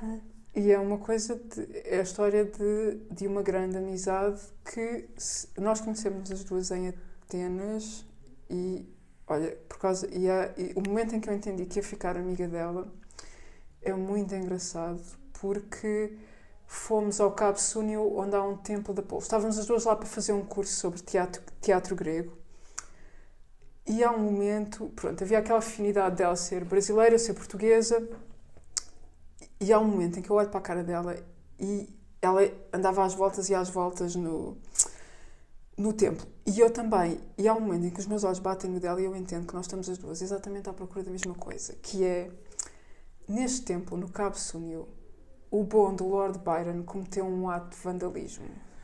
Ah, Eu- Vocês estavam à procura dessa prova. Prova onde dessa é que era? prova, de onde é que estava. O Byron gravou, raspou o nome dele numa coluna que está no, no Cabo Súnio. E eu naquele momento entendi, esta é das minhas. Foi uma afinidade, E porque é? éramos as duas únicas pessoas que claramente estavam à procura daquilo. E sabiam daquilo, não é? Sabíamos Também aquela partilhavam cena. ali um segredo. Estava ali, exatamente. e encontraram? Encontramos e ficámos histéricas. E temos até, quando dá, acho que é uma peregrinação que temos de fazer. Voltámos lá em 2017 para ir contemplar o ato de vandalismo do Lord Byron. Dá muita vontade de ir ver isso, de facto, não é? É, e quando assim. encontras é tipo, exato, exato, exato. Não, mas não dizer, não, não, não, Não, não. não- as pessoas que já sabem não dizer que é para ter o prazer da busca, não é? Digamos assim. exatamente. Ahm, mas é muito interessante esse teu hábito assim de leitura regular, ler acompanhada. Uhum. Porquê? Olha, foi ela que me disse, foi na- começou na pandemia, e ela disse-me, eu estou a enlouquecer, vamos ler juntas, e eu disse, por que não? O romance que eu estava a ler a ela era o Todos os Nossos Ontens, da Natália Ginsburg, que se tornou muito rapidamente o romance das nossas vidas. E, aliás, nós estávamos viciadas naquilo como as pessoas se viciam no Netflix. Nós lemos a Natália Ginsburg, uma boa porcentagem, quase todas juntas, e sempre a comentar uma com a outra, e a Natália Ginsburg quase completa entre nós as duas. E escuta, quando estão a ler uma para a outra, e nesse caso, como nesse livro da Nadal Ginsburg, gostam muito, interrompem para comentar, Ah, sim, completamente. completamente. fazem comentários sobre Exatamente. esta passagem ou aquela, Exatamente, exatamente. do género como é que ela foi fazer isto. Isto, exatamente. Isto é tão bom. Exatamente. E hum, comentamos as personagens, o modo como elas reagem. Tudo aquilo é muito real para nós. Olha, uh, uh, Tatiana, isso é um hábito interessante que surge de um momento de pandemia. É Sim. uma das coisas que a pandemia deu, boa neste caso, deu uma Sim. coisa boa. Sim. E, e, e, portanto vais continuar. Ah, sim, para sempre, até, uma, até que a morte nos separe. Até que a morte vos separe. A tua amiga é brasileira e nem, nem por acaso vamos para Hilda, Hils- Hilda Hilst, um, que é um, um poema que se chama De Ariana para Dionísio. Queres ler tu, por favor? Ok. Quando Beatriz e Caiana te perguntarem, Dionísio, se me amas, podes dizer que não. Pouco me importa ser nada à tua volta. sombra, coisa esgarçada no entendimento de tua mãe e irmã. A mim me importa, Dionísio, o que dizes deitado ao meu ouvido, e o que dizes nem pode ser cantado, porque é palavra de luta e despudor, e no meu verso se faria injúria e no meu quarto se faz verbo de amor. É tão bonito. É. Uh, e, e, tem esta ideia, não é? Uh, e o que dizes nem pode ser cantado porque é palavra de luta e de. E este, este poema é cantado. Há uma gravação do Zé Cabaleiro com Oh, pai, estou cansada e não me vou lembrar, Raquel. Não faz mal. Há um Mas... poema, as pessoas, as pessoas podem é. procurar Zé Cabaleiro. Agora diz-me, hum, é interessante ser cantado, porque ela diz que não pode ser cantado e afinal foi. Bom. Eu acho que ela apreciaria essa ironia. Talvez, hum. talvez sim, talvez sim. Porquê é que trouxeste a Hilda Hills e este poema? Olha, porque ao mesmo tempo eu acho que isto é uma espécie de arte poética. É um poema sobre a ética da poesia, hum. de alguma maneira. Mas isso é a parte mais chata e mais desinteressante, é quase acidental é um poema sobre a solidão absoluta do amor, como. E é um poema sobre uma paixão cega, mas é também um poema sobre a liberdade de alguém. A maneira como ela diz. Quando Beatriz e Caena te perguntarem, Dionísio, se me amas, podes dizer que não. Mas é ela quem lhe diz Podes tu dizer. podes. Uma coisa é tu dizeres que não, outra coisa é eu dizer que podes. podes. Exatamente, isto é interessantíssimo. Ela não se importa que ele minta, porque no fundo é como se fosse um pacto entre eles. É exatamente. Isso. E é sobre. É exatamente sobre isso, Raquel. É, é sobre como duas pessoas são um espaço que é só delas. Isso fascina-me. Hum. É. E porquê é que hum, dizes que também é uma arte poética e sobre a ética da poesia? Porque quando ela diz e o que diz nem pode ser cantado, ela está a dizer que há coisas que não podem entrar num poema. E ela fala desta espécie de metamorfose da palavra poética, porque é a palavra de luta e de pudor. E no meu verso seria uma injúria, seria algo vulgar, mas no meu quarto, no mundo real, é um verbo de amor. É perfeito. Concordas com esta ideia? Sim, de claro que, que há, uh, não sei se temas, se palavras hum. que não podem entrar no poema porque fazem parte ou do quarto, ou da sala, ou de onde, ou de onde for. Hum. Olha, Raquel, eu acho que. Já dissemos aqui que tudo pode ser objeto de poesia, poesia, não é? Sim, e eu acho que pode acontecer se. Se tu estiveres mesmo a escrever um poema, não se, se tu estiveres a devassar a intimidade de alguém. Uhum. E eu uhum. acho que que este poema. É dessa ética que falas. Exatamente. Não necessariamente do tema, de trazer um tema, dizer... no caso o sexo, ou seja, o que for para o poema. Não é isso. O que estás não, a dizer é a devassa, não é? A, a devassa da intimidade de alguém. De alguém, a devassa da intimidade de alguém, sim. Tive uma amiga minha uma vez que me contou que estava muito apaixonada e passou por um break-up. Como é que isto se diz? Um, um namoro acabou. Rompimento. Rompimento, rompimento. Uh, muito mal, muito difícil e a minha amiga escreve também. Uh, e ele, no final, entre... eles não se davam bem, eles tinham uma relação difícil. E, uh, e ele fez uma espécie de lista das grievances dele. Eu sempre disse: esse gajo é um idiota. e uma das coisas que ele, que ele, ele disse: Tu usaste-me para escrever. Ah, vê lá tu. E ela disse e eu conhecia e disse: Epá, Sarah, isso não é verdade. É o contrário. Eu, ele usou-te completamente para ser escrito. para ser escrito. Também é interessante dizeres isso. Mas isso de facto leva-nos aí para essa questão de, o amor que os poetas, os escritores vivem, servir, digamos, de fonte para aquilo que eles vão fazer, não é? Mas Raquel, eu percebo a tentação. Há coisas que é uma necessidade absoluta escrevê-las e é, é, é mutilar-te se não o consegues fazer. Hum... Mas o que defendes é que, nesse caso, para ver se eu percebi, nesse caso, quando não o consegues não fazer, não hum. consegues não o fazer, a ética da poesia entra, o limite é a devassa da intimidade do outro, é isso? O limite é a devassa da intimidade do outro e é essa distinção entre tu estares a escrever um poema que tem a sua própria necessidade, que é um, que é um objeto que é independente de ti, no sentido em que tem uma vida que é dele, ou esta coisa que é uma espécie de relatório sobre algo ou sobre alguém que serve para, para manipular ou para julgar alguém. E a diferença é essa, uma coisa é poesia, a outra não, é. Não é justo contas, a outra é, outra coisa, é, não é? E não se, não, mas também não se confundem. Há essa pois, provavelmente, exatamente, provavelmente não se confundem. Sim. Olha, passamos para a Patrícia Cavalli, uma, uma poeta italiana hum. de que tu gostas muito e eu também. Ok. Uh, e para um, um poema pequenino uhum. Uh, que é de um livro que se chama Os Meus Poemas Não Mudarão o Mundo, que de resto tem um poema muito bonito que é porque é que escrevemos precisamente porque não vamos mudar o mundo, mas não foi esse que tu trouxeste e diz, o poema que tu trouxeste diz assim, Dantes, quando te ias embora, esquecias sempre o teu perfume, o teu lenço mais belo, as calças novas, os presentes para os amigos, as luvas, as botas e o chapéu de chuva. Desta vez, deixaste um par de cuecas amarelo, Porto Rico. então, porquê é que trouxeste este poema? Primeiro trouxe este poema porque acho que é um poema incrivelmente inteligente, é muito mais inteligente do que aquilo que parece. Do que parece. Um, na sua concisão. Um, e eu não sei ao certo sobre o que é este poema, e isso é muito engraçado. Isso é uma coisa que é muito lúdico, é um poema muito lúdico, mas eu não sei ao certo sobre o que ele é. Parece, pode parecer só assim uma, uma coisa de humor, assim mais. Uh... E a questão é em que ponto da intimidade destas duas pessoas é que isto está a acontecer.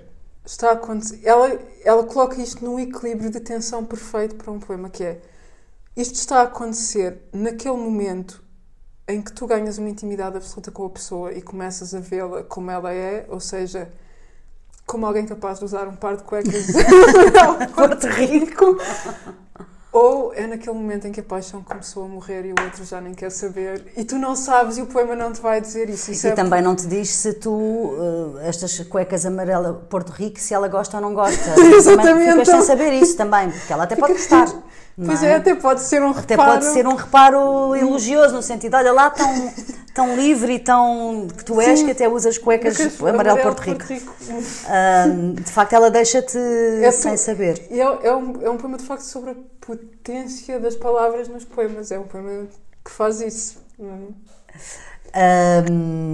Estamos a aproximar-nos do fim das tuas escolhas uhum. e agora vamos aqui para o Ceferes. Uhum. Uh, a tradução é tua, obrigada Tatiana. É, e não há de ser muito boa porque eu sofri muito. Não sofri Sofreste, tanto. Tu, tu traduziste-o de propósito, foi este que tu traduziste Sim, de propósito eu, para a conversa. Sim, mas é um, é um poema que eu queria traduzi-lo há, há muito, muito tempo e tinha lido De qualquer já... maneira, obrigada, de qualquer maneira, mesmo assim. E, e diz para a Ellie, Natal de 1931, 31. queres ler, por favor? Ok. Sim. Uh, so, o poema chama-se Sobre, Sobre, um, verso, de poesia, poesia estrangeira. estrangeira. O verso de poesia estrangeira é do Joaquim de Belé e é Requis comme Ulysse a fait un beau voyage. Portanto, vamos lá tentar traduzir. Uh, Feliz aquele que, como Ulisses, fez uma, uma bela, boa, uma bela uma viagem. viagem. E o Seferis inverte isto no primeiro verso do poema dele e diz: Feliz aquele que fez a viagem de Ulisses. Feliz se ao principiar a viagem sentiu a equipagem de um amor com toda a força estendendo-se tensamente pelo seu corpo, como as veias por onde ecoa o sangue. Um amor de ritmo indissolúvel, invencível como a música e interminável porque nasce quando nós nascemos e quando morremos, se morrerá conosco, não o sabemos e mais ninguém o sabe. Que Deus me ajude a dizer no momento de grande felicidade, o que é, ao certo, esse amor. Sento-me às vezes rodeado de exílio e escuto o seu distante murmúrio como o som do mar quando se mistura com um inexplicável remoinho. E surge diante de mim, de novo e de novo, o fantasma de Ulisses, com os olhos vermelhos do sal das ondas, do desejo amadurecido de ver outra vez o fumo que se eleva do calor da sua casa e o seu cão que envelhece esperando junto à porta. Ali está ele de pé, alto, sussurrando através da sua barba branca palavras da nossa língua, como a falavam há três mil anos. Estende a palma da mão, calejada pelas ondas e pelo leme, a sua pele curtida pelo vento do norte, pelo, pelo calor infernal e pela neve. É como se quisesse expulsar de entre nós o sobre-humano ciclope que vê com um só olho, as sereias que se, que se as escutas te forçam ao esquecimento, e Sila e Caribdis. Monstros tão complicados que nos impedem de entender que também ele era um homem que se debateu no mundo, com a alma e com o corpo. É o poderoso Ulisses, aquele que, suge que sugeriu que se construísse o cavalo de madeira e os aqueus conquistaram Troia. Imagino que ele vem para me explicar como também construirei um cavalo de madeira para conquistar a minha Troia. Porque fala humildemente e com serenidade, sem dificuldade.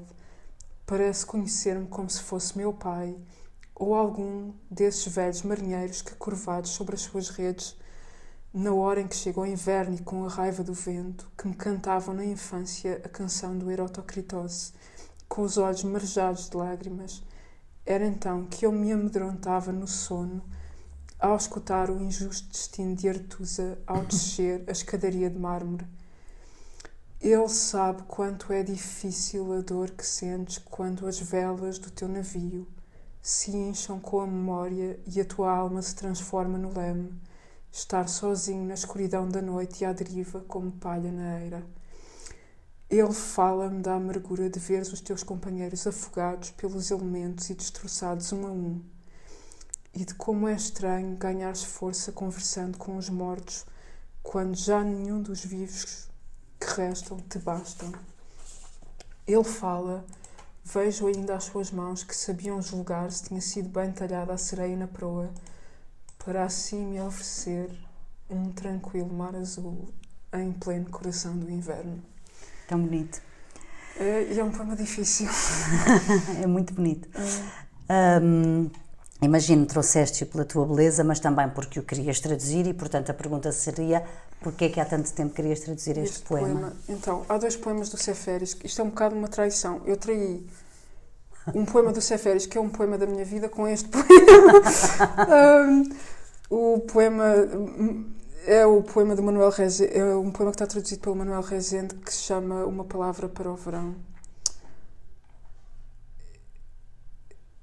Estes primeiros versos em que ele fala da dimensão do tamanho do amor, eu acho que isto é uma coisa extraordinária, extraordinariamente única. E é uma coisa de uma humildade extraordinária ele conseguir expressar a escala disto e o quanto ele espera sentir o que. O Ceferis era um solteirão, levou muito tempo a casar-se.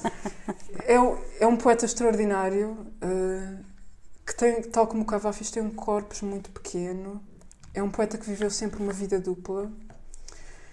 É um poeta que eu admiro muito porque ele perdeu a casa dele. Ele é um destes gregos que a família dele vinha da Ásia Menor, portanto da Turquia, e em 1922, quando Esmirna, quando a cidade de Esmirna foi destruída e os gregos foram expulsos, ele deixou, ele perdeu a casa que a família dele tinha um, mas eles já viviam em Atenas nessa altura, mas de qualquer forma foi uma ferida que ficou sempre com Ceferis, que ele nunca ultrapassou.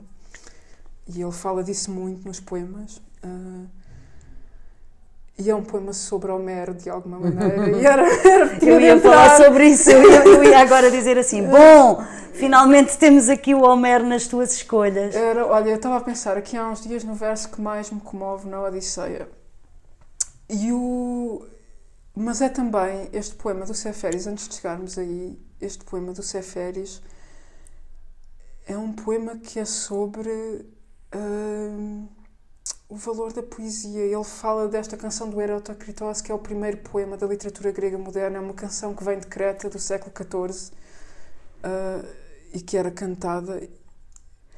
Ele fala do amor e do quanto comove estes marinheiros que lhe cantavam na infância uhum. dele isto. Uhum. Uh, e, e, como há um jogo entre estes marinheiros e Ulisses ao mesmo tempo, uhum. há uma deriva, ele fala da dor do exílio. Hum, tudo isso, Raquel. Tudo isso. E o Homero, qual é então o verso, o verso que comove mais da Odisseia? Então, quando a Odisseia está quase a chegar ao fim, nos últimos cantos, e o Ulisses já matou todos os pretendentes que estavam em casa dele, ele chega ao quarto e a Penélope, a mulher dele, que não o viu durante as dezenas de anos em que ele foi para Troia, perdeu-se, fez a viagem da Odisseia, duvida completamente que ele seja ele. Ela não acredita, ela não quer acreditar que este homem que assassinou esta quantidade de gente na casa dele seja o homem que ela viu partir para Troia. E diz-lhe: Espera aí, alguém virá vestir-te, dar-te banho, não sei o quê, e eu vou pedir a alguém lá dentro para preparar o quarto, mas é preciso mudar a cama de sítio. E eu disse: Diz, como assim mudar a cama de sítio? A cama esculpia eu num tronco de uma oliveira, ela não se mexe, ela não vai a lado nenhum. O que é que fizeram à minha cama? à minha cama. E tu entendes naquele momento que aquilo era o segredo deles dois, e tu entendes que eles têm os dois exatamente o mesmo tipo de inteligência, que é uma inteligência uh, de manha e de dolo e de. E eu acho isso muito fascinante. E. Uh, e ao mesmo tempo ela depois diz-lhe uma coisa tristíssima, que é não te zangues comigo, os deuses já não nos concederam que pudéssemos passar a nossa juventude juntos. Tentemos pelo menos a velhice. A velhice. É interessante essa ideia dessa cumplicidade, não é? é? De ela, eles têm ali uma coisa juntos. E de ela não querer outro homem. Não querer outro. Se, se não, fosse, claro. se não fosse ele, ele não claro. passaria. Se, se, ele não, se ele não dissesse que a cama não sai do sítio porque foi ele que a fez, vezes, não, não passaria. Não ia rolar. Olha, Tatiana, continuamos uh, na Grécia com o Cavafis tinhas de trazer o Cavafis, não é? Imagino é o poeta eu, absoluto da minha vida. O poeta da tua vida. E esta tradução é do Manuel Rezende. Que é uma pessoa importante para mim. Que é uma pessoa importante para ti, já vamos falar sobre isso também. Uhum. E um, eu vou ler o poema que se chama Dois Jovens de 23 e 24 anos, tradução do Manuel Rezende. Desde as dez e meia estava no café esperando que logo aparecesse. Chegou a meia-noite e continuava a esperá-lo. Deu a uma e meia Quase vazio ficara já o café. Cansou-se de ler maquinalmente os jornais. Dos seus três selins solitários só lhe restava um. Com tanta espera, em cafés e conhaque, outros dois já os gastara. Fumara todos os cigarros. Tão larga espera o esgotou. Pois, além disso, como estivera só tantas horas, apoderaram-se dele importunos pensamentos da sua vida desviada. Mas quando viu entrar o seu amigo, súbito o cansaço, a tristeza e os pensamentos se esfumaram. O amigo trazia uma notícia inesperada: ganhara 60 libras às cartas. Os seus rostos formosos, a sua juventude maravilhosa, o amor sensual que entre eles existia, reviveram tonificados pelas refrescantes 60 libras das cartas. Cheios de gozo e energia, sensualidade e beleza, foram-se não para as casas das honradas famílias, onde por certo já ninguém os queria, a uma que eles conheciam e muito especial, a uma casa de vício se foram, onde pediram quarto para dormir, bebidas caras e de novo começaram a beber. E quando as bebidas caras terminaram, quando eram cerca das quatro, ao amor, felizes, se entregaram.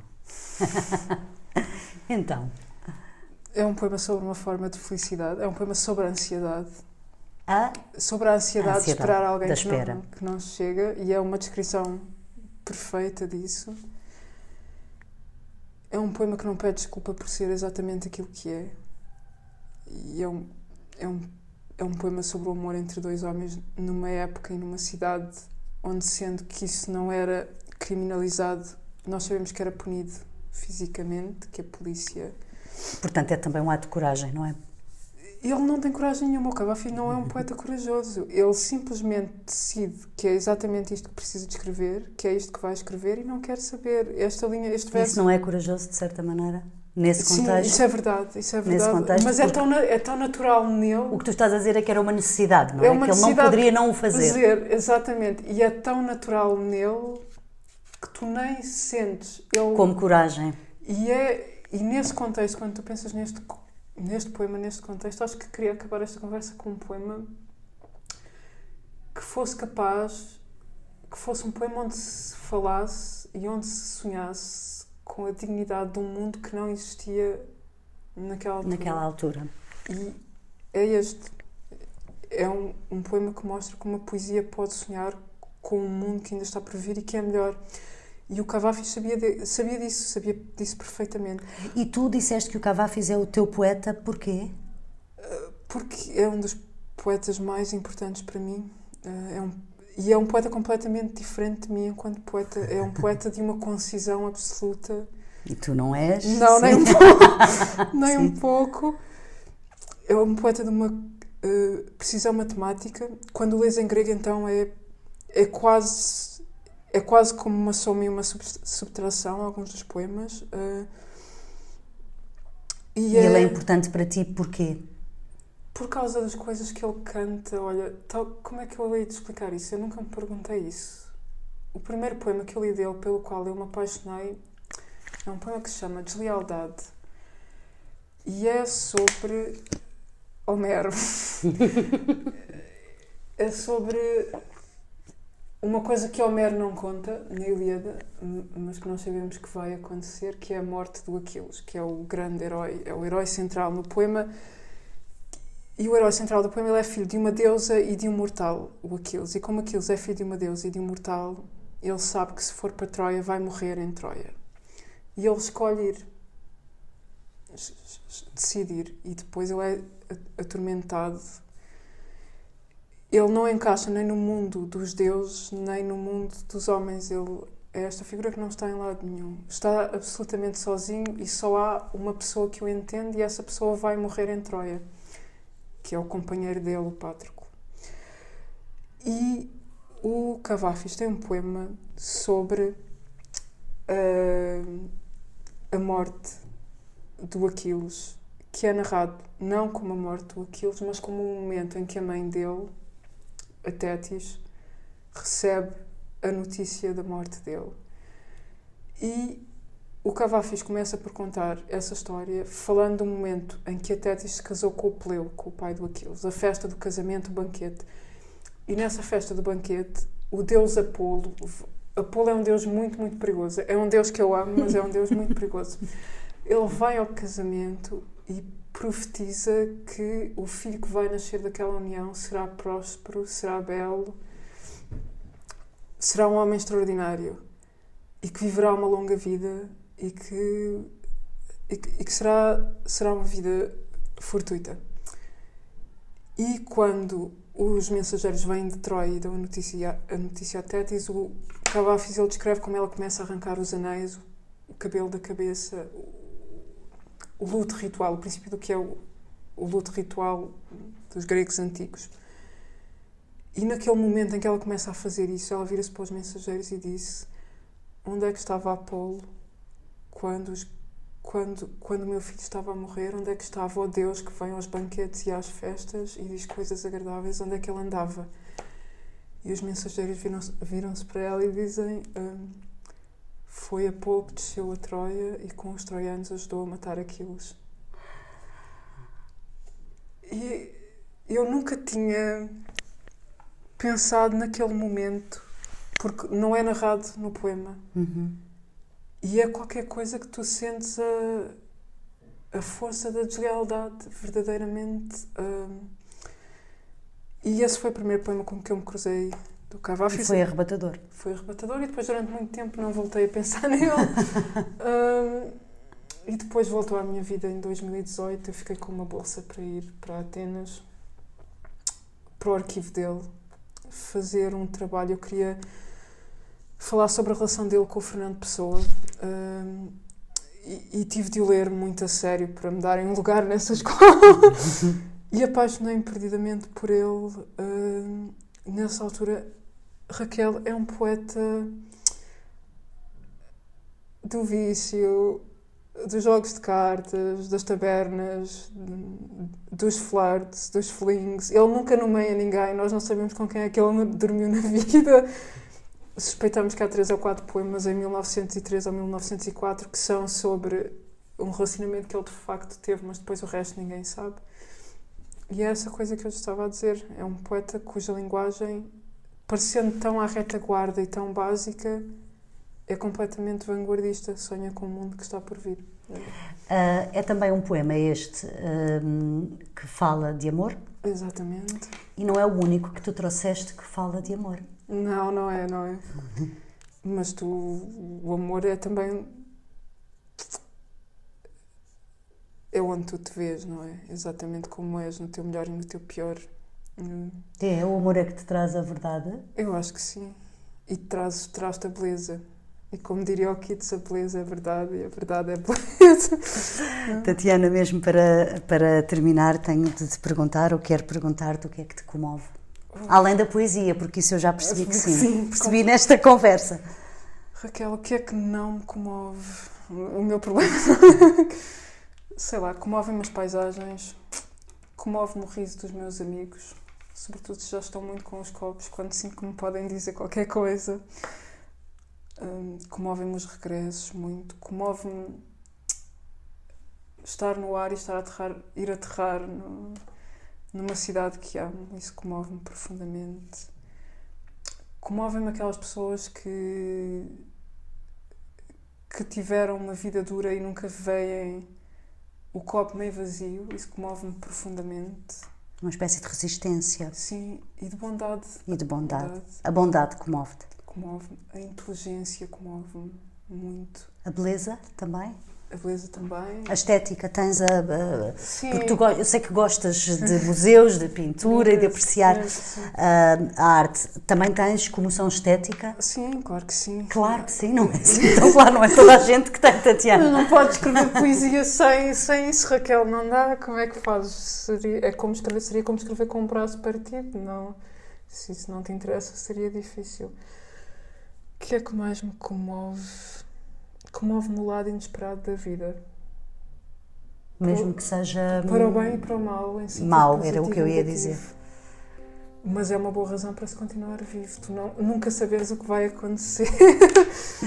Olha, Tatiana, a última pergunta. Se eu tivesse de te perguntar um verso e só um que saibas de cor sem pensares muito, diz-me lá.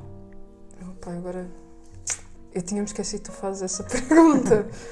Espera aí. Uh... Pode ser um poeta grego, não? Pode ser, claro. uh, plantei uma árvore, vou fazê-la crescer, aconteça o que acontecer, não me hei de mexer daqui. É de quem? Do Yanis Ritsos, dos Diários do Exílio.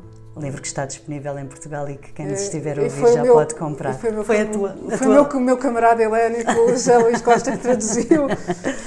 obrigada, Tatiana, Nada, foi muito bom conversar eu. contigo. O podcast O Poema Ensina a Cair voltará em breve para continuarmos a conversar sobre poesia. Este episódio teve o apoio do Fundo Cultural da Sociedade Portuguesa de Autores e Música de Mário Laginha. Sigam-nos ainda no Facebook e Instagram, deixando-nos os vossos comentários e sugestões.